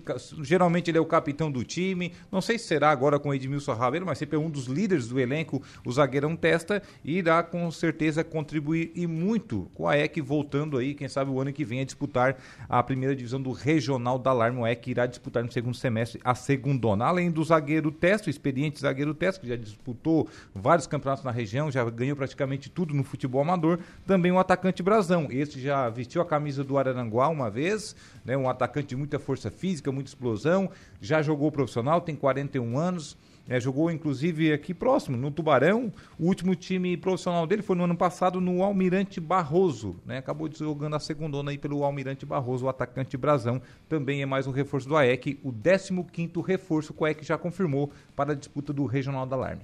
Muito bem, agora vamos para o esporte profissional. A imprensa de Criciúma diz que não foi, mas para mim foi pênalti ali em cima do jogador do, do, Londrina. Vamos falar do Tigrão e da Série B do Campeonato Brasileiro. Eu acho que não foi, acho que não foi porque o pé é, estava hum. apoiado já o do Felipe Matheus. Aí chegou o jogador do Londrina e acabou chutando, claro, involuntariamente, foi pegar a bola também. E, só que pior para o jogador do Londrina, que acabou chutando um pé que estava apoiado. E ele caiu. Caiu e acabou a arbitragem marcando o pênalti. O VAR chamou para fazer uma revisão. Pois o árbitro mesmo assim foi lá e confirmou. Confirmou no meu ver, né? E da grande maioria, até eu estava acompanhando pela Rede Bandeirantes, pela Band, o próprio Neto falou, acabou defendendo o Criciúma, que é coisa rara ele defender um time aqui do Sul, né? Hum. Ainda, Geralmente defende, defende quem está na frente. É, tem dessas coisas e acabou até confirmando a questão ali. Eu acho que foi um pênalti mal marcado e acabou o empate do Londrina. Mas o, do tamanho do jogo, o empate ficou de bom tamanho, assim como o empate tá fora de casa, né? O Cristiano já havia vencido o clássico contra o Havaí na sexta-feira, vinha de um desgaste grande, querendo ou não, porque venceu o Havaí. Até os atletas dormirem, era duas horas da manhã. Sete horas eles estavam no CT, no sábado, já para viajar para Londrina. Sim. Para o jogo de ontem. Então, somou quatro pontos, um jogo contra o Clássico, matou em casa e empatou fora. Se todo jogo da Série B você ganhar em casa e empatar fora, você é campeão disparado. É, discordamos é. discordamos no, no, lance do pênalti, mas concordo com você nesse sentido. É, o Criciúma está com um índice de aproveitamento superior a 80%. Em quatro jogos, três vitórias e um empate, está bom demais. Ótimo. Se mantiver essa média aí é, nesse início, até a décima rodada, digamos assim, vai cair com certeza um pouquinho. Vai cair. Mas se você arrancar muito bem agora, faz a diferença lá na frente depois. O Criciúma já está com nove pontos acima do pessoal que está lá embaixo na zona de rebaixamento. O pessoal tá, tem quatro, cinco times lá com um ponto. O Criciúma está com 10. Tem três equipes que ainda não somaram, na verdade, né? É. O Juventude, o CRB e o ABC de Natal. Ainda estão com zero pontos. Hoje a sequência da Série B. O Criciúma, então, ontem empatou Londrina 1, um, Criciúma também 1. Um. Hoje, 19 horas, daqui a pouco tem Ponte Preta e Botafogo de Ribeirão Preto, CRB e Sampaio Correia, os dois jogos às 19 horas. Às 21h30, hoje tem Catarinense em campo. Atlético de Goiânia e Chapecoense. Amanhã, quarta-feira, tem Ituano e ABC. Também Mirassol e Novo Horizontino. E Juventude e Guarani, também amanhã. Depois tem Havaí e Vila Nova. E na quinta-feira, Ceará e Vitória. E também Esporte e Tombense. Esses jogos aí da quarta rodada da Série B do Campeonato Brasileiro. Muito bem. E da Série B vamos para a Série A. O Fogão tá na liderança, o, o Dejair Inácio. Depois de 10 anos, né? E jogou muito bem, muito bem contra o Flamengo. O que que eu disse? Que, que eu falei? que, que eu falei aqui? Verdade, fala. Quinta-feira do Flamengo. Não adianta troca técnico. Não, o problema tá no elenco. Tá na hora de trocar esse elenco. Tem que mudar a foto desse time. Gabigol, vaiado. É, o Davi Luiz, vaiado. São os medalhões. Tem que tirar. O, goleiro tá numa pressão danada. Pode tirar também. Tá tremendo. Ele joga tremendo. Ele tá tremendo mais do que uma vara verde. É. Tá louco, parece que ele tá jogando de, de regata no, no, no Polo Norte. Não, sabe não sabe o cara que vai pedir. A, antigamente acontecia isso, hoje não mais, né? A, o, o, pro sogro lá dentro da toca do. Eu já passei por isso, sei como é que é, tu também. Eu já passei. Lá dentro da toca do leão, né? Pra, pra namorar com a prenda. O primeiro dia é complicado. É, né? aquilo ali. É aquilo ali. O é. cara olha pelos cantos, né? Vê é, se tem um. Aconteceu isso. Uma trinca pro cara correr. Aconteceu isso comigo na noite do Catarina, acredita uma coisa dessa? Na noite do Catarina? Na noite do tu Catarina. nunca vai esquecer, então. Não, né? jamais. então, Curitiba 1 a 1 com São Paulo, Fortaleza 4, Fluminense 2. O Fluminense sofreu aí a primeira derrota. O Palmeiras confirmou favoritismo contra o Corinthians, que agora anunciou seu novo treinador. Lucha vai estrear hoje pela Libertadores. Daqui a pouco o Corinthians entra em campo. Metade do salário do Cuca. Metade do salário, 500 mil. Olha só o salário do Cuca, cara. Tadinho um do Luxemburgo milhão. vai ganhar metade do salário que eu pagar pro Não, Cuca. saiu barato também pro, pro Corinthians, né? 500 mil por jogo, né? O Cuca comandou dois jogos. Tá bom. então o Palmeiras... Não teve multa rescisória. Ah, não, foi o Cuca que pediu pra sair, não teve multa é, rescisória. Acabou não tendo multa rescisória. Mas também um milhão pagaram por dois jogos, eu vou dizer uma coisa, né? Palmeiras 2, Corinthians 1. Um. O Santos ganhou do América Mineiro. Aí. 3 a 2 o Red Bull Bragantino perdeu 3 a 0 para o Cruzeiro lá no Nabia Bichedi. O Atlético Mineiro venceu contra o Atlético Paranaense, o jogo dos Atléticos, 2 a 1 Flamengo 2, Botafogo 3. O Internacional com golaço de pena ganhou do Goiás, placar de 1 a 0 O Grêmio ganhou lá na Arena Pantanal 2 a 1 sobre o Cuiabá. Golaço, e ontem, golaço. no complemento da rodada, o Bahia venceu o Vasco lá no São Januário, placar de 1 a 0 O goleiro do Goiás falhou no no gol do. Na verdade, nem viu, né? Do Internacional. Falhou. no canto dele, a bola da intermediária. Uma pancada daquele. Tu achou que o Tadeu falhou? Tava pra encaixar. Ah, dá. O... Encaixou lá na arquibancada. Então, Vasculhou na... a rede. É, eu tenho aqui a classificação desde do, do brasileiro, só as, as primeiras colocações ali, vamos lá para os nossos ouvintes. A liderança não pode perder a oportunidade. Botafogo na liderança, a gente não pode perder a 100% oportunidade. de aproveitamento? Não, tem que. O Vanderlei Januário deve estar. Uma... Uh, Botafogo, Botafogo, nove pontos, três jogos, três vitórias. Fortaleza, 7 em segundo. Em terceiro, Palmeiras, 7 pontos. Em quarto, Internacional, 7. Em quinto, o Fluminense, 6 pontos. O Grêmio também não está longe, não. O Grêmio está em sétimo ali, com 6 pontos conquistados. É, o Flamengo está lá em décimo terceiro. O, o Corinthians. É, o Corinthians hoje, deixa me ver aqui, Tá na na- zona- no Z4. Abre a zona. Três A- pontos. Abre a zona do rebaixamento o Corinthians. Três pontos, 17 18 Cuiabá, um ponto. 19 Coritiba, um ponto. E em vigésimo, América Mineiro, com nenhum ponto conquistado. Ó, em termos de time e de investimento, a zona de rebaixamento aqui, ó, trocando o Corinthians com o Goiás, fecha, tá? Lá no final do campeonato. O- América, Curitiba, Cuiabá e Goiás. O Palmeiras é o rei da América, né? É o, é o time é, com mais. é, a folha salarial maior.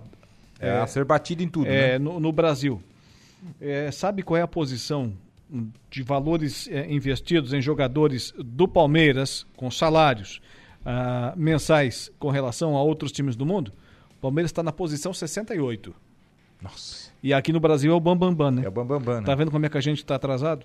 Muito atrasado. Pra ver como o nosso dinheiro não vale nada, né? Exatamente. Não, Se- Na Arábia, então nem se fala, né? Comparar. Teve sorteio da Copa do Brasil hoje, tem clássicos. Tem clássico, Fla-Flu. Fla-Flu é um do... Poderia ter todos os clássicos, né, na verdade, né?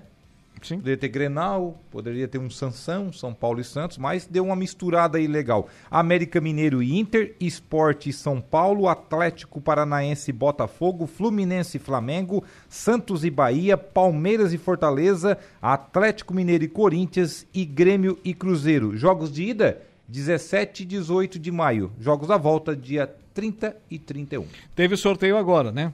Foi agora no início da tarde. É, e aí na próxima fase eh, também tem sorteio ou é aquela divisão parte de cima, grupamento, chaveamento com os quatro, os quatro classificados e parte de baixo os quatro clas- classificados também. É assim que vai definir os próximos Então, a- confrontos? Agora já segue o chaveamento. A partir Sim. das oitavas já segue o chaveamento da Copa do Brasil. Meio pra cima, meio Não olhei aqui quem pega quem depois, na- nas quartas, né? Que agora são oitavas de finais. Sim. Mas agora já segue aí um chaveamento até a, a decisão. Eu vi aqui, Deja Inácio, já vou passar por os nossos e ficou ouvintes. algo assim, o Alaor, que dessas 16 equipes, temos 15 da Série A, somente o esporte de intruso. O esporte que eliminou o Coritiba. É. Olha só, na Copa do Brasil, Inter e América na parte de cima. São Paulo Esporte, Atlético Paranaense e Botafogo, Flamengo e Fluminense. Ou seja, quem passar daqui vai se enfrentando. No caso, quem passar de Inter e América enfrenta São Paulo e Esporte. É assim? É assim. Quem passar de Atlético Paranaense e Botafogo vai encarar Flamengo ou Fluminense. Parte de cima. Parte de baixo. Quem passar de Bahia e Santos encara Fortaleza ou Palmeiras. E quem passar de Corinthians e Atlético Mineiro encara Grêmio ou Cruzeiro. Esse lado 2 aí ficou mais forte, hein?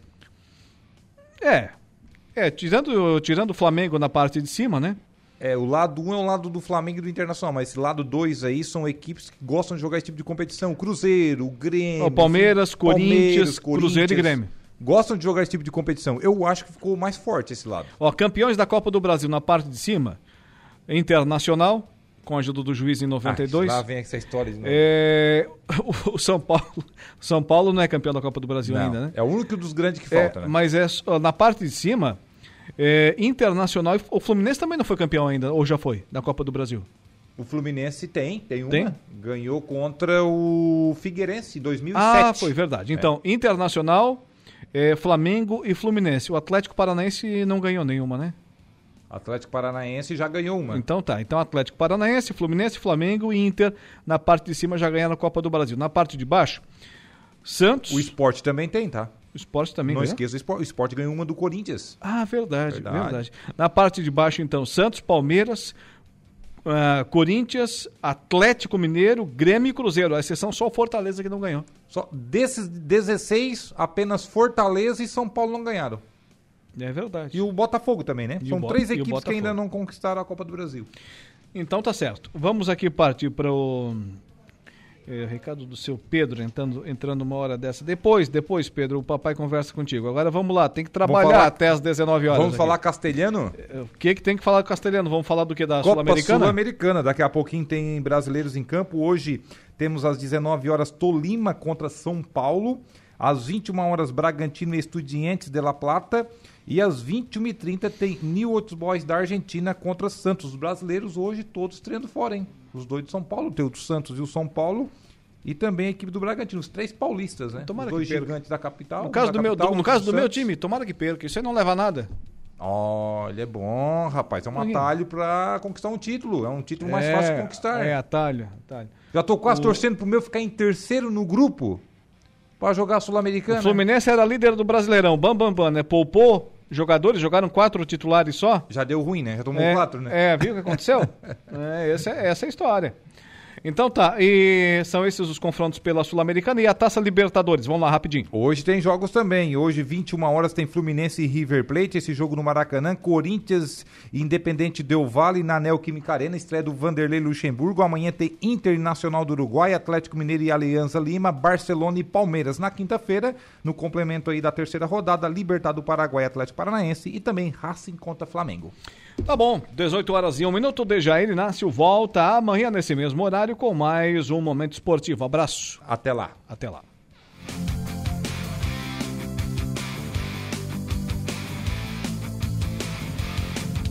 Intervalo comercial, daqui a pouquinho estaremos de volta. Estamos de volta com O Dia em Notícia.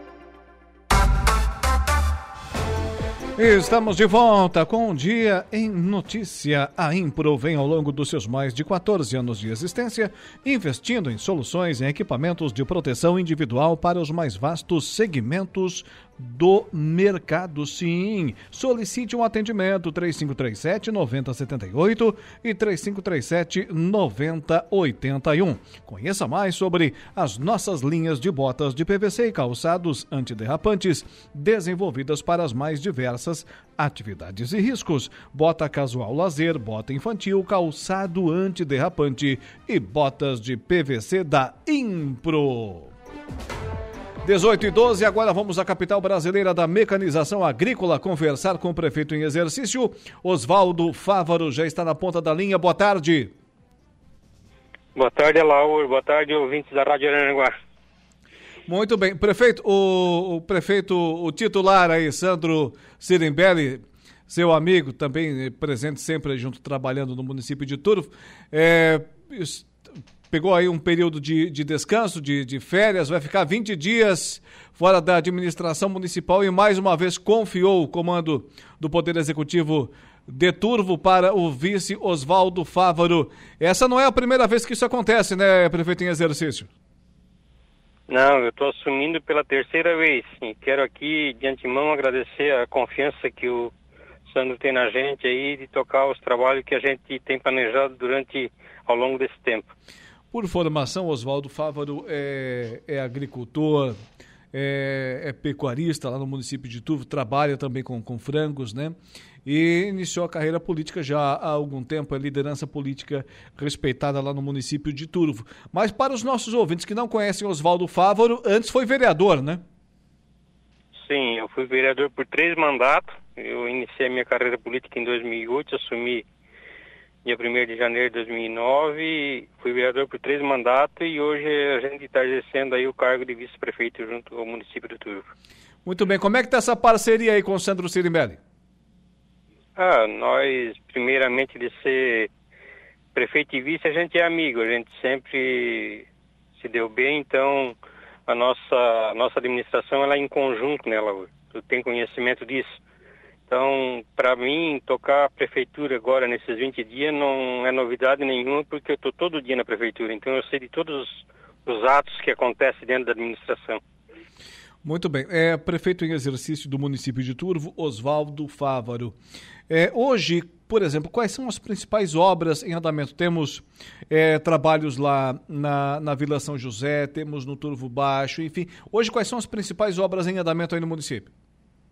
É, você já falou, a Vila São José, não. Eu estava esperando que a Transterra, que é a empreiteira que ganhou a, a licitação para efetuar a drenagem lá, uh, hoje foi terminar fazer umas, uma, umas três, quatro drenagens que faltava lá e a Secretaria de Obras está lá trabalhando lá, fazendo, botando uma brita, uma bica corrida em cima daquela da, do aterro que foi feito para amenizar um pouco a situação daquele pessoal que passa por lá, né? Ela, então, eu estava conversando com o Dado, agora passei na Secretaria de, de, de Obras agora à noite, e já fizeram praticamente 50% do serviço que teria que fazer.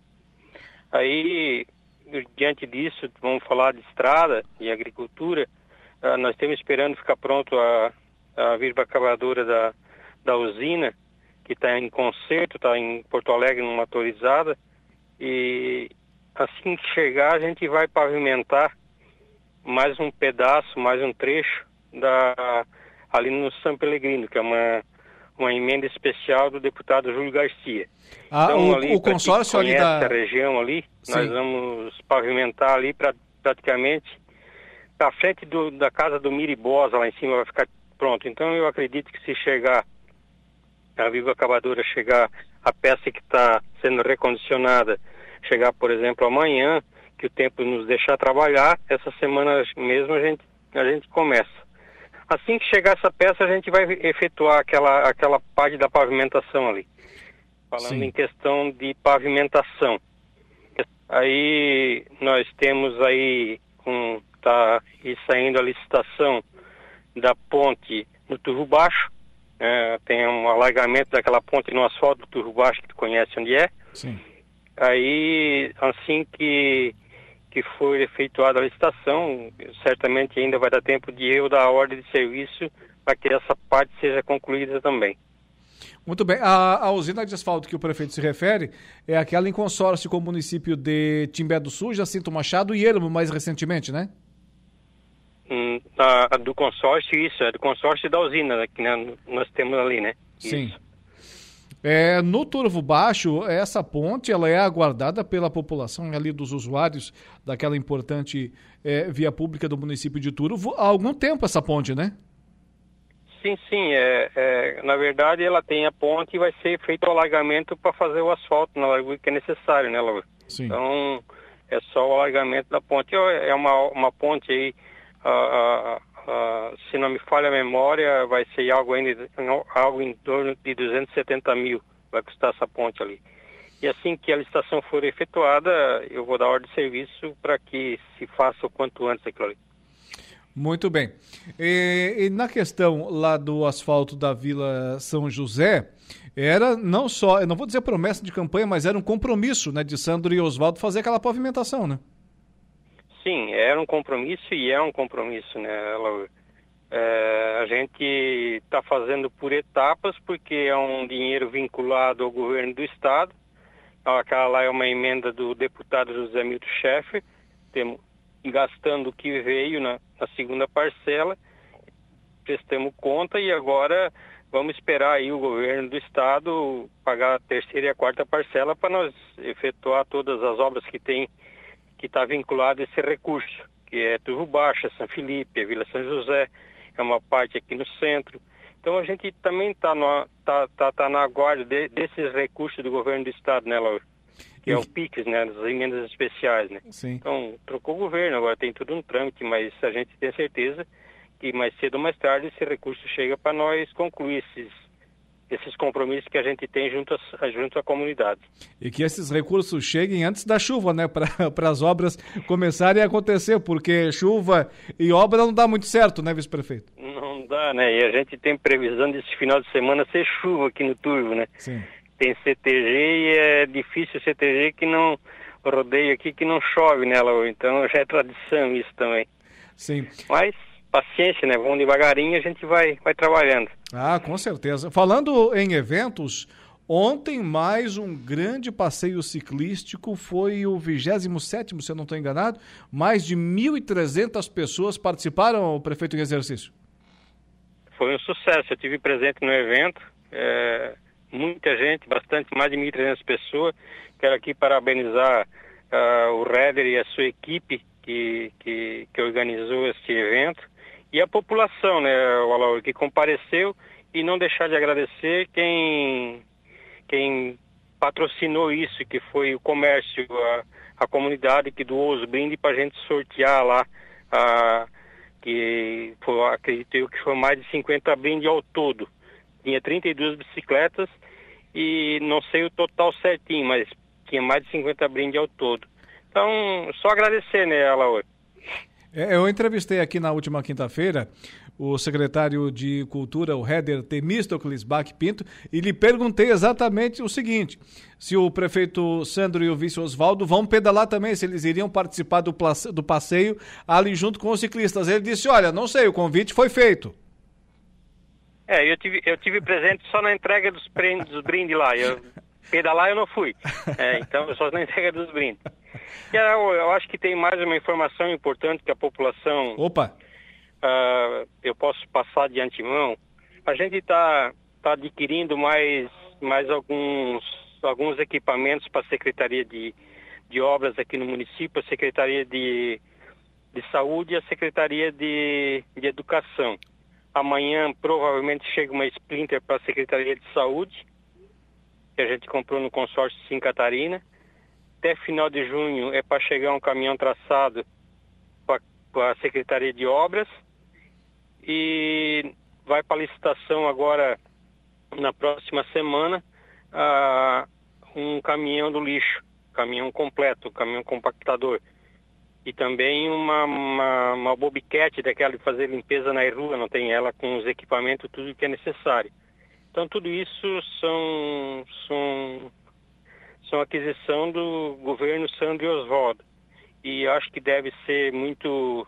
A gente tem que esclarecer também que oriundo desse recurso, dessas, desses equipamentos que a gente vai, vai adquirir agora, o recurso é oriundo de um leilão que a gente fez aí uh, na semana, no mês de março, onde foi, foi conseguido vender bastante, bastante equipamentos usados que a gente está renovando, a frota e foi foi 1 milhão e 22 mil, com mais uma parte de recurso próprio, mais uma parte de recurso vinculado que tem do deputado, do senador Esperidião a mim, a gente vai fazer a compra desses equipamentos para a Secretaria de Obra e Educação e Saúde.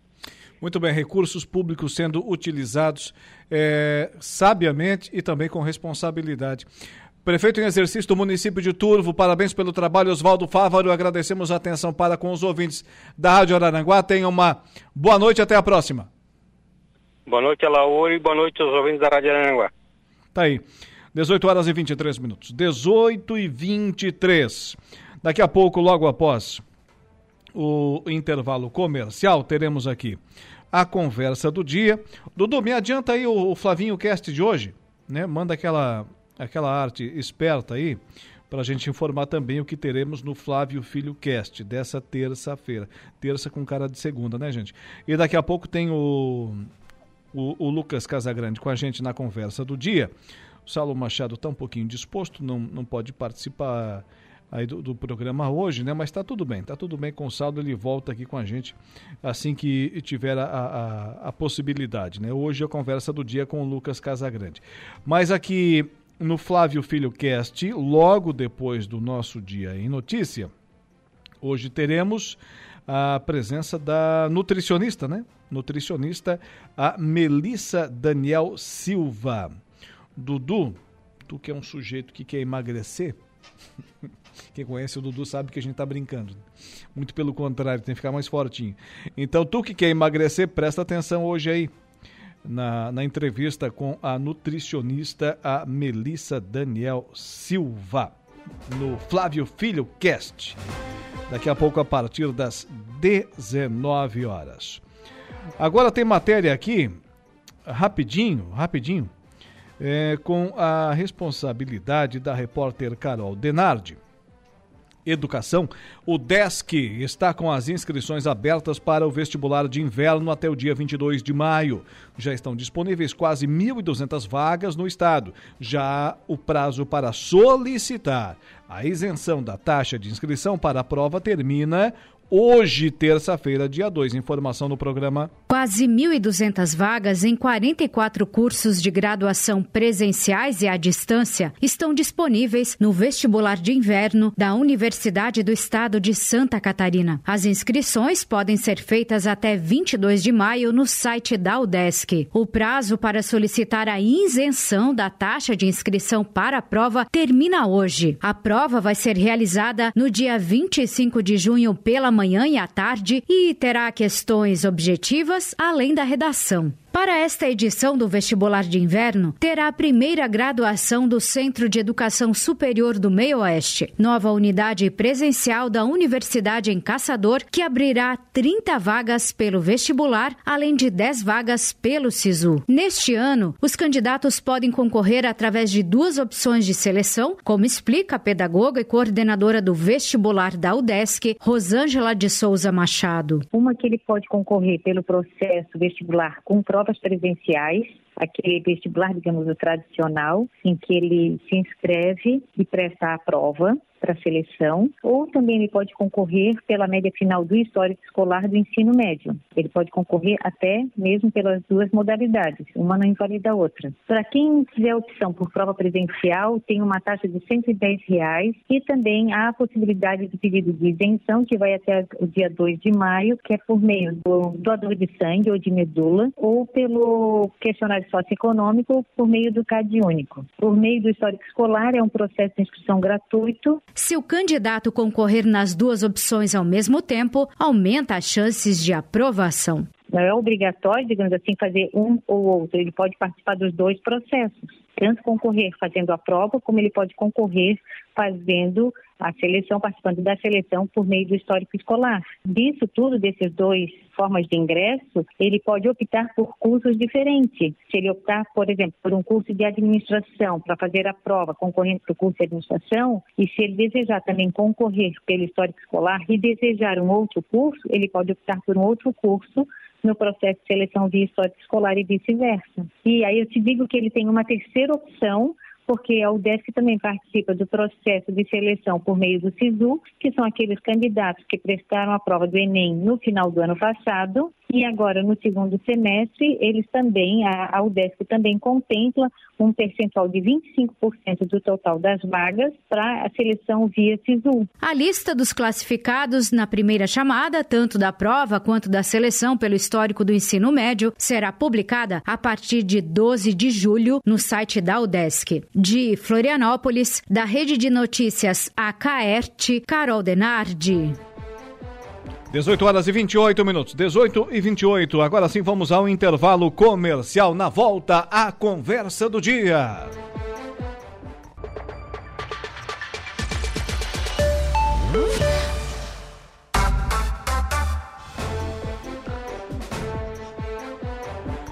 Muito bem, 18 horas e 35 minutos, 18 e 35.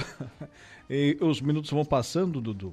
É, realmente a gripe chegou. A gripe chegou, aos poucos foi tomando uh, conta desse corpo e agora já está uns 70% já, né, devidamente infectado. Mas acontece, acontece, né? Acontece. É, vamos seguindo por aqui com o nosso programa. Esperamos que não nos, não nos impeça, né, de não só concluir o programa de hoje, né, só se fosse algo muito avassalador, né, como também de retornar amanhã aqui com o nosso Dia em Notícias, sempre com o oferecimento de Januário Máquinas, a força, a potência que a sua terra precisa, está lá na Januário Máquinas. Também ainda Angelone Araranguá. No Angelone é assim todo dia. É dia de super promoções, super ofertas para você. E Impro, que está aqui conosco. Conheça mais sobre as nossas linhas de botas de PVC e calçados antiderrapantes, desenvolvidas para as mais diversas atividades e riscos. O Lucas Casagrande, quando vai lá no seu sítio, com certeza utiliza as botas da Impro. Agora, a conversa do dia. A conversa do dia. Lucas Casagrande, meu amigo, boa noite. Boa noite. Boa noite, Alaor. Boa noite a todos os ouvintes da Rádio Araranguá. Muito bem. Estamos desfal desfalcados hoje, hoje, justificar né, esse, É. esse desfalque. O Saulo Machado voltando um contratempo. Isso que palavra bonita. Uma indisposição. Uma indisposição. Mas Não tá uma lá daqui. disposição alimentar, tá, gente? É, aliás, amanhã, inclusive, estarei no dia a dia. A Juliana estará no estúdio 95, que serão ao vivo lá da, da festa em honra Nossa Mãe dos Homens. Daqui a pouquinho a gente fala mais sobre isso. Muito bem. É, E amanhã o Saulo deve retornar com a gente aqui nesse horário, né?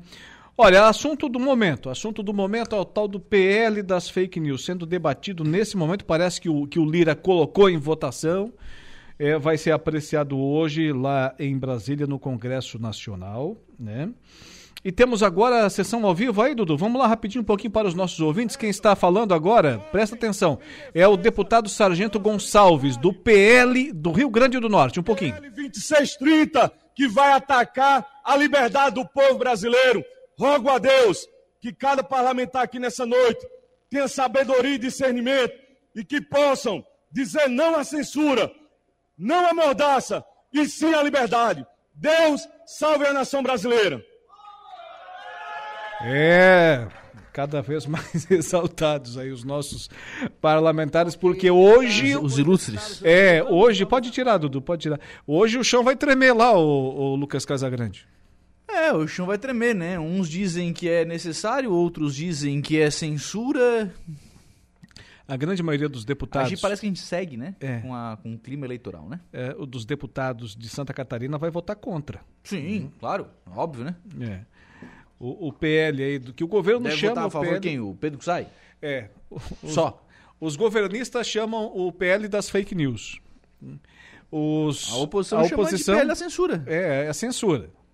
Mas enfim, está sendo apreciado hoje lá. Cara, assim, ó, conceito, tá? Tudo aquilo Brasília. que é mediado antes de ser publicado é censura, ponto. O que, que tem que discutir mais que isso?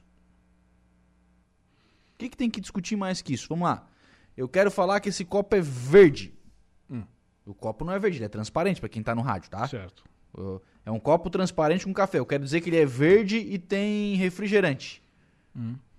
É só quando eu disser que ele é verde e tem refrigerante me punirem porque ele é, ele é transparente e preto. Deixa eu botar Por que, que não se trabalha com punição além de tentar antever aquilo que tá na cabeça das pessoas? Deixa eu botar uma pimentinha nisso. Tu tá falando aí no microfone 95.5, Rádio Araranguá, que tem é, endereço, tem CNPJ, e aí então pode ser identificada e responsabilizada. Aí nós temos uma coisa chamada Rede Mundial de Computadores.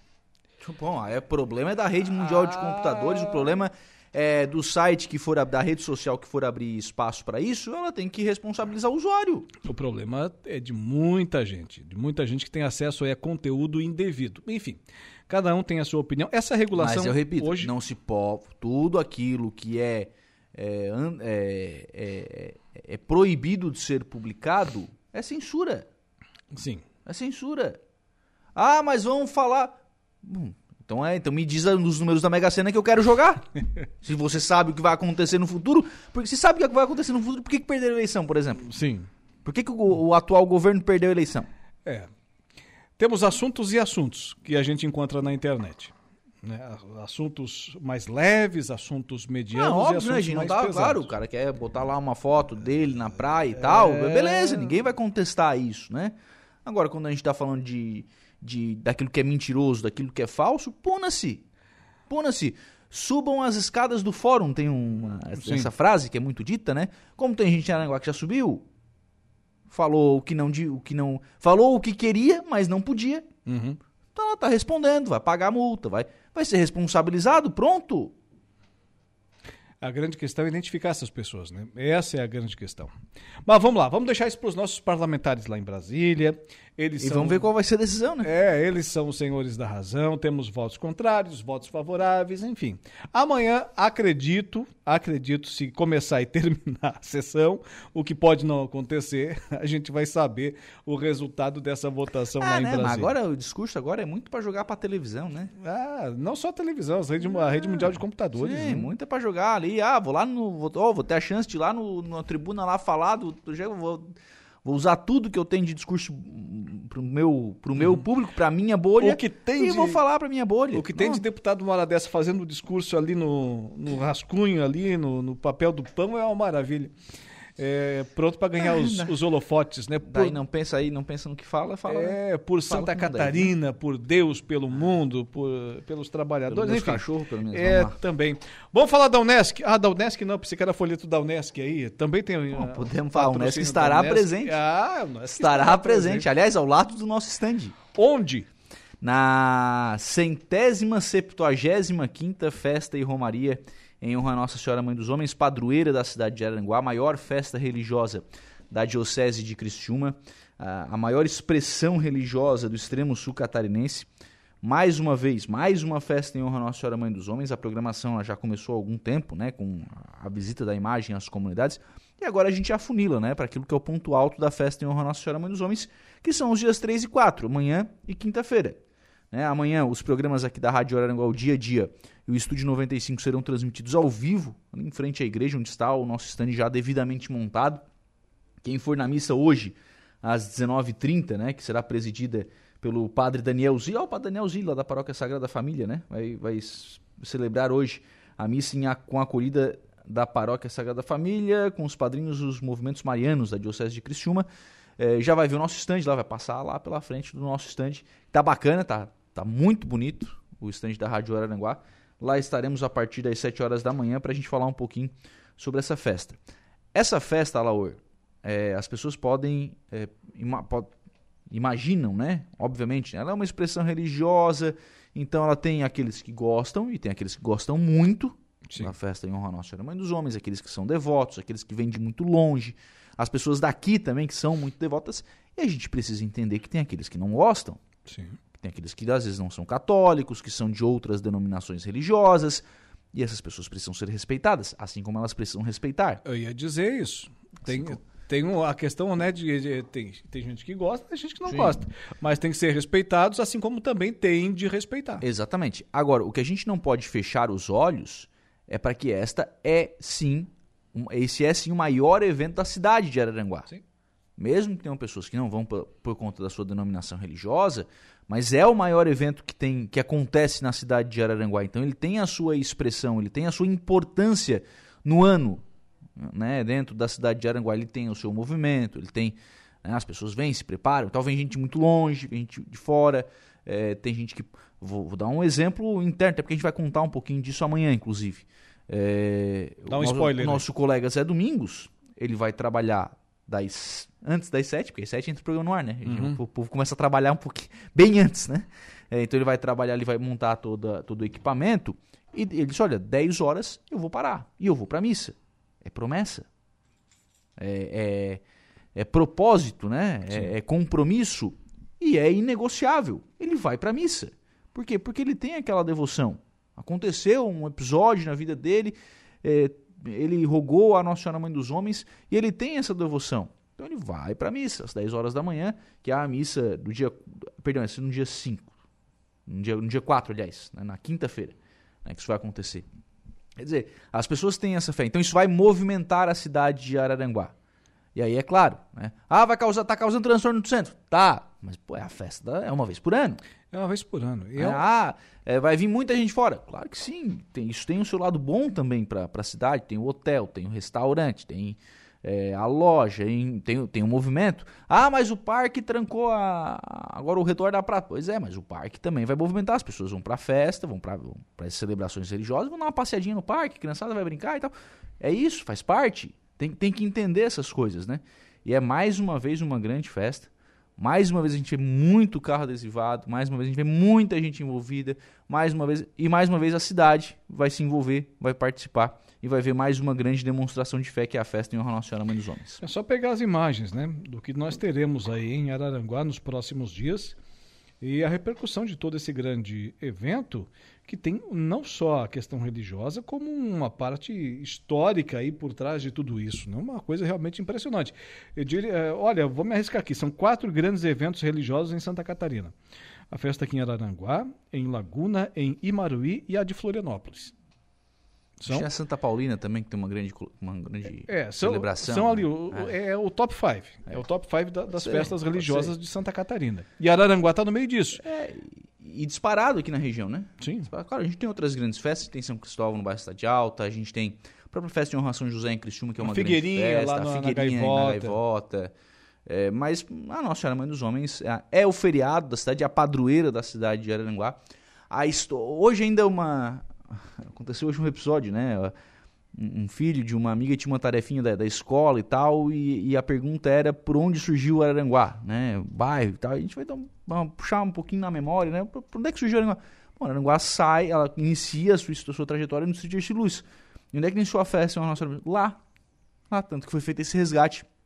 Tem sido feito esse resgate nos últimos anos. E a missa que dá abertura à programação da festa é lá no Distrito de Luz para buscar isso na memória das pessoas, para contar um pouquinho a história dessa imagem que está aqui já há 175 anos, né? Então, é, realmente é uma imagem respeitada. Já tivemos aí show com o Padre Antônio Maria, é, então já tivemos uma extensa programação e agora ela funila, né?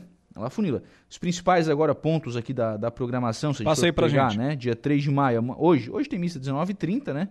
E depois tem noite cultural, ali no, no Santuário Nossa Senhora Mãe dos Homens.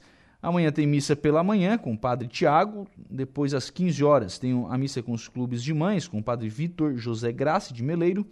Às 17h30 tem a transladação da imagem de Nossa Senhora Mãe dos Homens pelas ruas de Araranguá. E 19h30, talvez um, um, dos primeiros pontos mais altos, né? A, a missa solene da véspera da festa de Nossa Senhora Mãe dos Homens será presidida pelo Padre Antônio Vander, do Santuário Sagrado Coração de Jesus, aqui em Sara. 20 e 45 apresentação das rainhas, 21 horas, aqui sim, um dos pontos mais altos da festa, solene coroação da imagem de Nossa Senhora Mãe dos Homens. A ideia é utilizarem aí 175 crianças nessa, nessa coroação e depois tem show ali no palco que está montado em frente né, à igreja com o grupo Voz na Igreja. Na, no dia 4 de maio, na quinta-feira, vamos lá, 5 da manhã, te convido para essa. Boa. 5 da manhã. Vamos, vamos tá lá. lá. Vamos, tá vamos, lá. vamos certeza, certeza, né?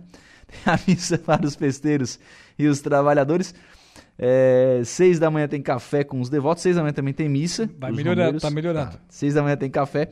Seis e meia tem a famosa e polêmica alvorada festiva. Só vai sair com carro de som, ainda bem que eu moro longe. Gente, é uma vez só por ano, é. gente, por favor. Não, não xinga muito padre. É. Quem xingar não vai pro céu. Não hein? xinga muito padre Maxwell. Aí sete tem missa, oito e meia tem missa. É, 9 horas se encontros padroeiros, com procissão motorizada até o santuário. Eles vêm lá da rodovia Jorge Lacerda é, em direção aqui ao santuário. 10 horas, aí a missa solene da festa, né, às 10 horas, com a apresentação dos novos festeiros e a presidência do bispo Dom Jacinto. Meio-dia tem uma missa, mas meio-dia também o pessoal para para o almoço. É, 12h30 tem show de evangelização com mistura fina. Às 14 horas, missa de consagração às crianças com o Padre Antônio Madeira, que já esteve por aqui também. E 16 horas tem a procissão com a imagem de Nossa Senhora Mãe dos Homens, aquela a pé, né? A grandiosa procissão que é feita. Aí fecha lá às 18 horas com missa e 19h30 show para as famílias no palco com Brasil Sertão. Fechando então a programação da, da festa de Nossa Senhora Mãe dos Homens. Antes tem ainda também o sorteio da cartela premiada. Né? E todos estão convidados. Exato, e tem cartela para vender ainda, tá? Então tá. Só pra, só pra avisar. Onde é que encontra as cartelas? Ah, festeiros e não vendeiros, o pessoal tá aí. Na frente da igreja tem uma. O pessoal tá lá vendendo sempre. Então o pessoal tá por aí na, na líder vendendo as, as cartelas. Então tá. Ô, ô Lucas Casagrande, pois não. É, que história é essa aí de cabritos joelhados aí? De quê? Tá, tá na.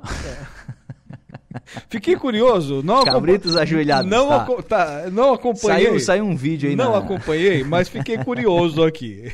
Saiu um vídeo aí nas redes sociais de alguns cabritos ali do Parque Ecológico é. que eles têm uma deformação genética na sua formação e eles ficam com as patas dobradas. Eles não, têm, eles não conseguem fazer por conta da formação da unha, do casco e tal. É. O Dilney Fausto, que é o diretor do, do Parque Ecológico, esteve no programa hoje pela manhã explicando essa situação, porque saiu como se os animais fossem maltratados, né, induzindo essa, ah, a esse tipo de conclusão. Então foi explicado isso, que na verdade eles não são maltratados, é, são animais que foram recebidos em doação e aí o pessoal trata dos animais. Só claro, eles têm essa deformidade genética e aí não, eles não ficam em pé realmente né, por essa deformação genética. Em época de capivara tem que ser tudo muito bem explicado, né? É, mas daí quem fez o vídeo não foi nem lá perguntar, né? Aquilo que eu falava sobre, É, sobre censura e tá punição. vendo? É hora da punição. Tá vendo? Aí, chegou a hora da punição. É, para encerrar, o deputado Zé Milton também falou aqui hoje? Não, não chegou a falar. Ah, não chegou Não a falar? chegou a falar. Não, Não teve, chegou, não, não- teve? não rolou. Não rolou na pauta. De vez em quando isso acontece. É, né? normal. Tá, tem sessão da Câmara hoje? Tem sessão da Câmara de Vereadores de Balneário Rui do Silva hoje, alguns requerimentos, moção, tem uma moção aqui da vereadora Grace Copete de apoio aos agentes penitenciários socioeducativos e técnicos temporários, ela quer que esses, ela está apoiando, né, a pauta para que esses agentes recebam aí a, a famosa e tão sonhada estabilidade, né, para que o pessoal possa ter estabilidade. Tem algumas indicações, né, com relação aí a, a- são pedidos à Secretaria de Obras, né, do Rui do Silva, né, como como sempre rotineiramente acontece, né, alguns pedidos aí para para que a Secretaria de Obras faça algumas manutenções. E só para a gente fechar, Laurce, que a gente está com o tempo já estourado. Bastante. Mas está prevista para amanhã aquela série de inaugurações, e aí eu cito aqui em Araranguá, né?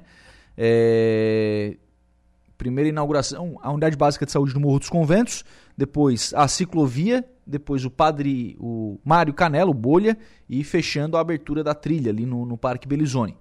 É, essas inaugurações O parque até já o- tá aberto? já acho que abre, abre amanhã. Abre amanhã. Até o momento as inaugurações estão mantidas, repito, estão mantidas, mas há a previsão de chuva. Portanto, se a previsão de chuva inviabilizar as inaugurações, elas podem ser, can- ser canceladas ao longo do dia. Segundo o Sandrinho Ramos da assessoria de imprensa, até ali umas 10 da manhã o pessoal bate o martelo, faz ou não faz as inaugurações amanhã e obviamente a gente vai acompanhar e monitorar isso ao longo do dia. Muito bem. Tu vai pra missa agora ou vai pra sessão da Câmara? Não, sessão da Câmara. O trabalho me chama. Um abraço, até amanhã. Um abraço, até amanhã. Lucas Casagrande com a gente por aqui na conversa do dia, encerrando o nosso dia em notícia, sempre com o oferecimento de Angelone Araranguá. No Angelone é assim todo dia a dia, de super promoções, super ofertas para você. Januário Máquinas, a força, a potência, confiabilidade, economia, que a sua terra precisa estar lá na linha de montagem da Januário Máquinas e, é claro, a Impro. Conheça mais sobre as nossas linhas de botas de PVC e calçados antiderrapantes, desenvolvidas para as mais diversas atividades e riscos da Impro.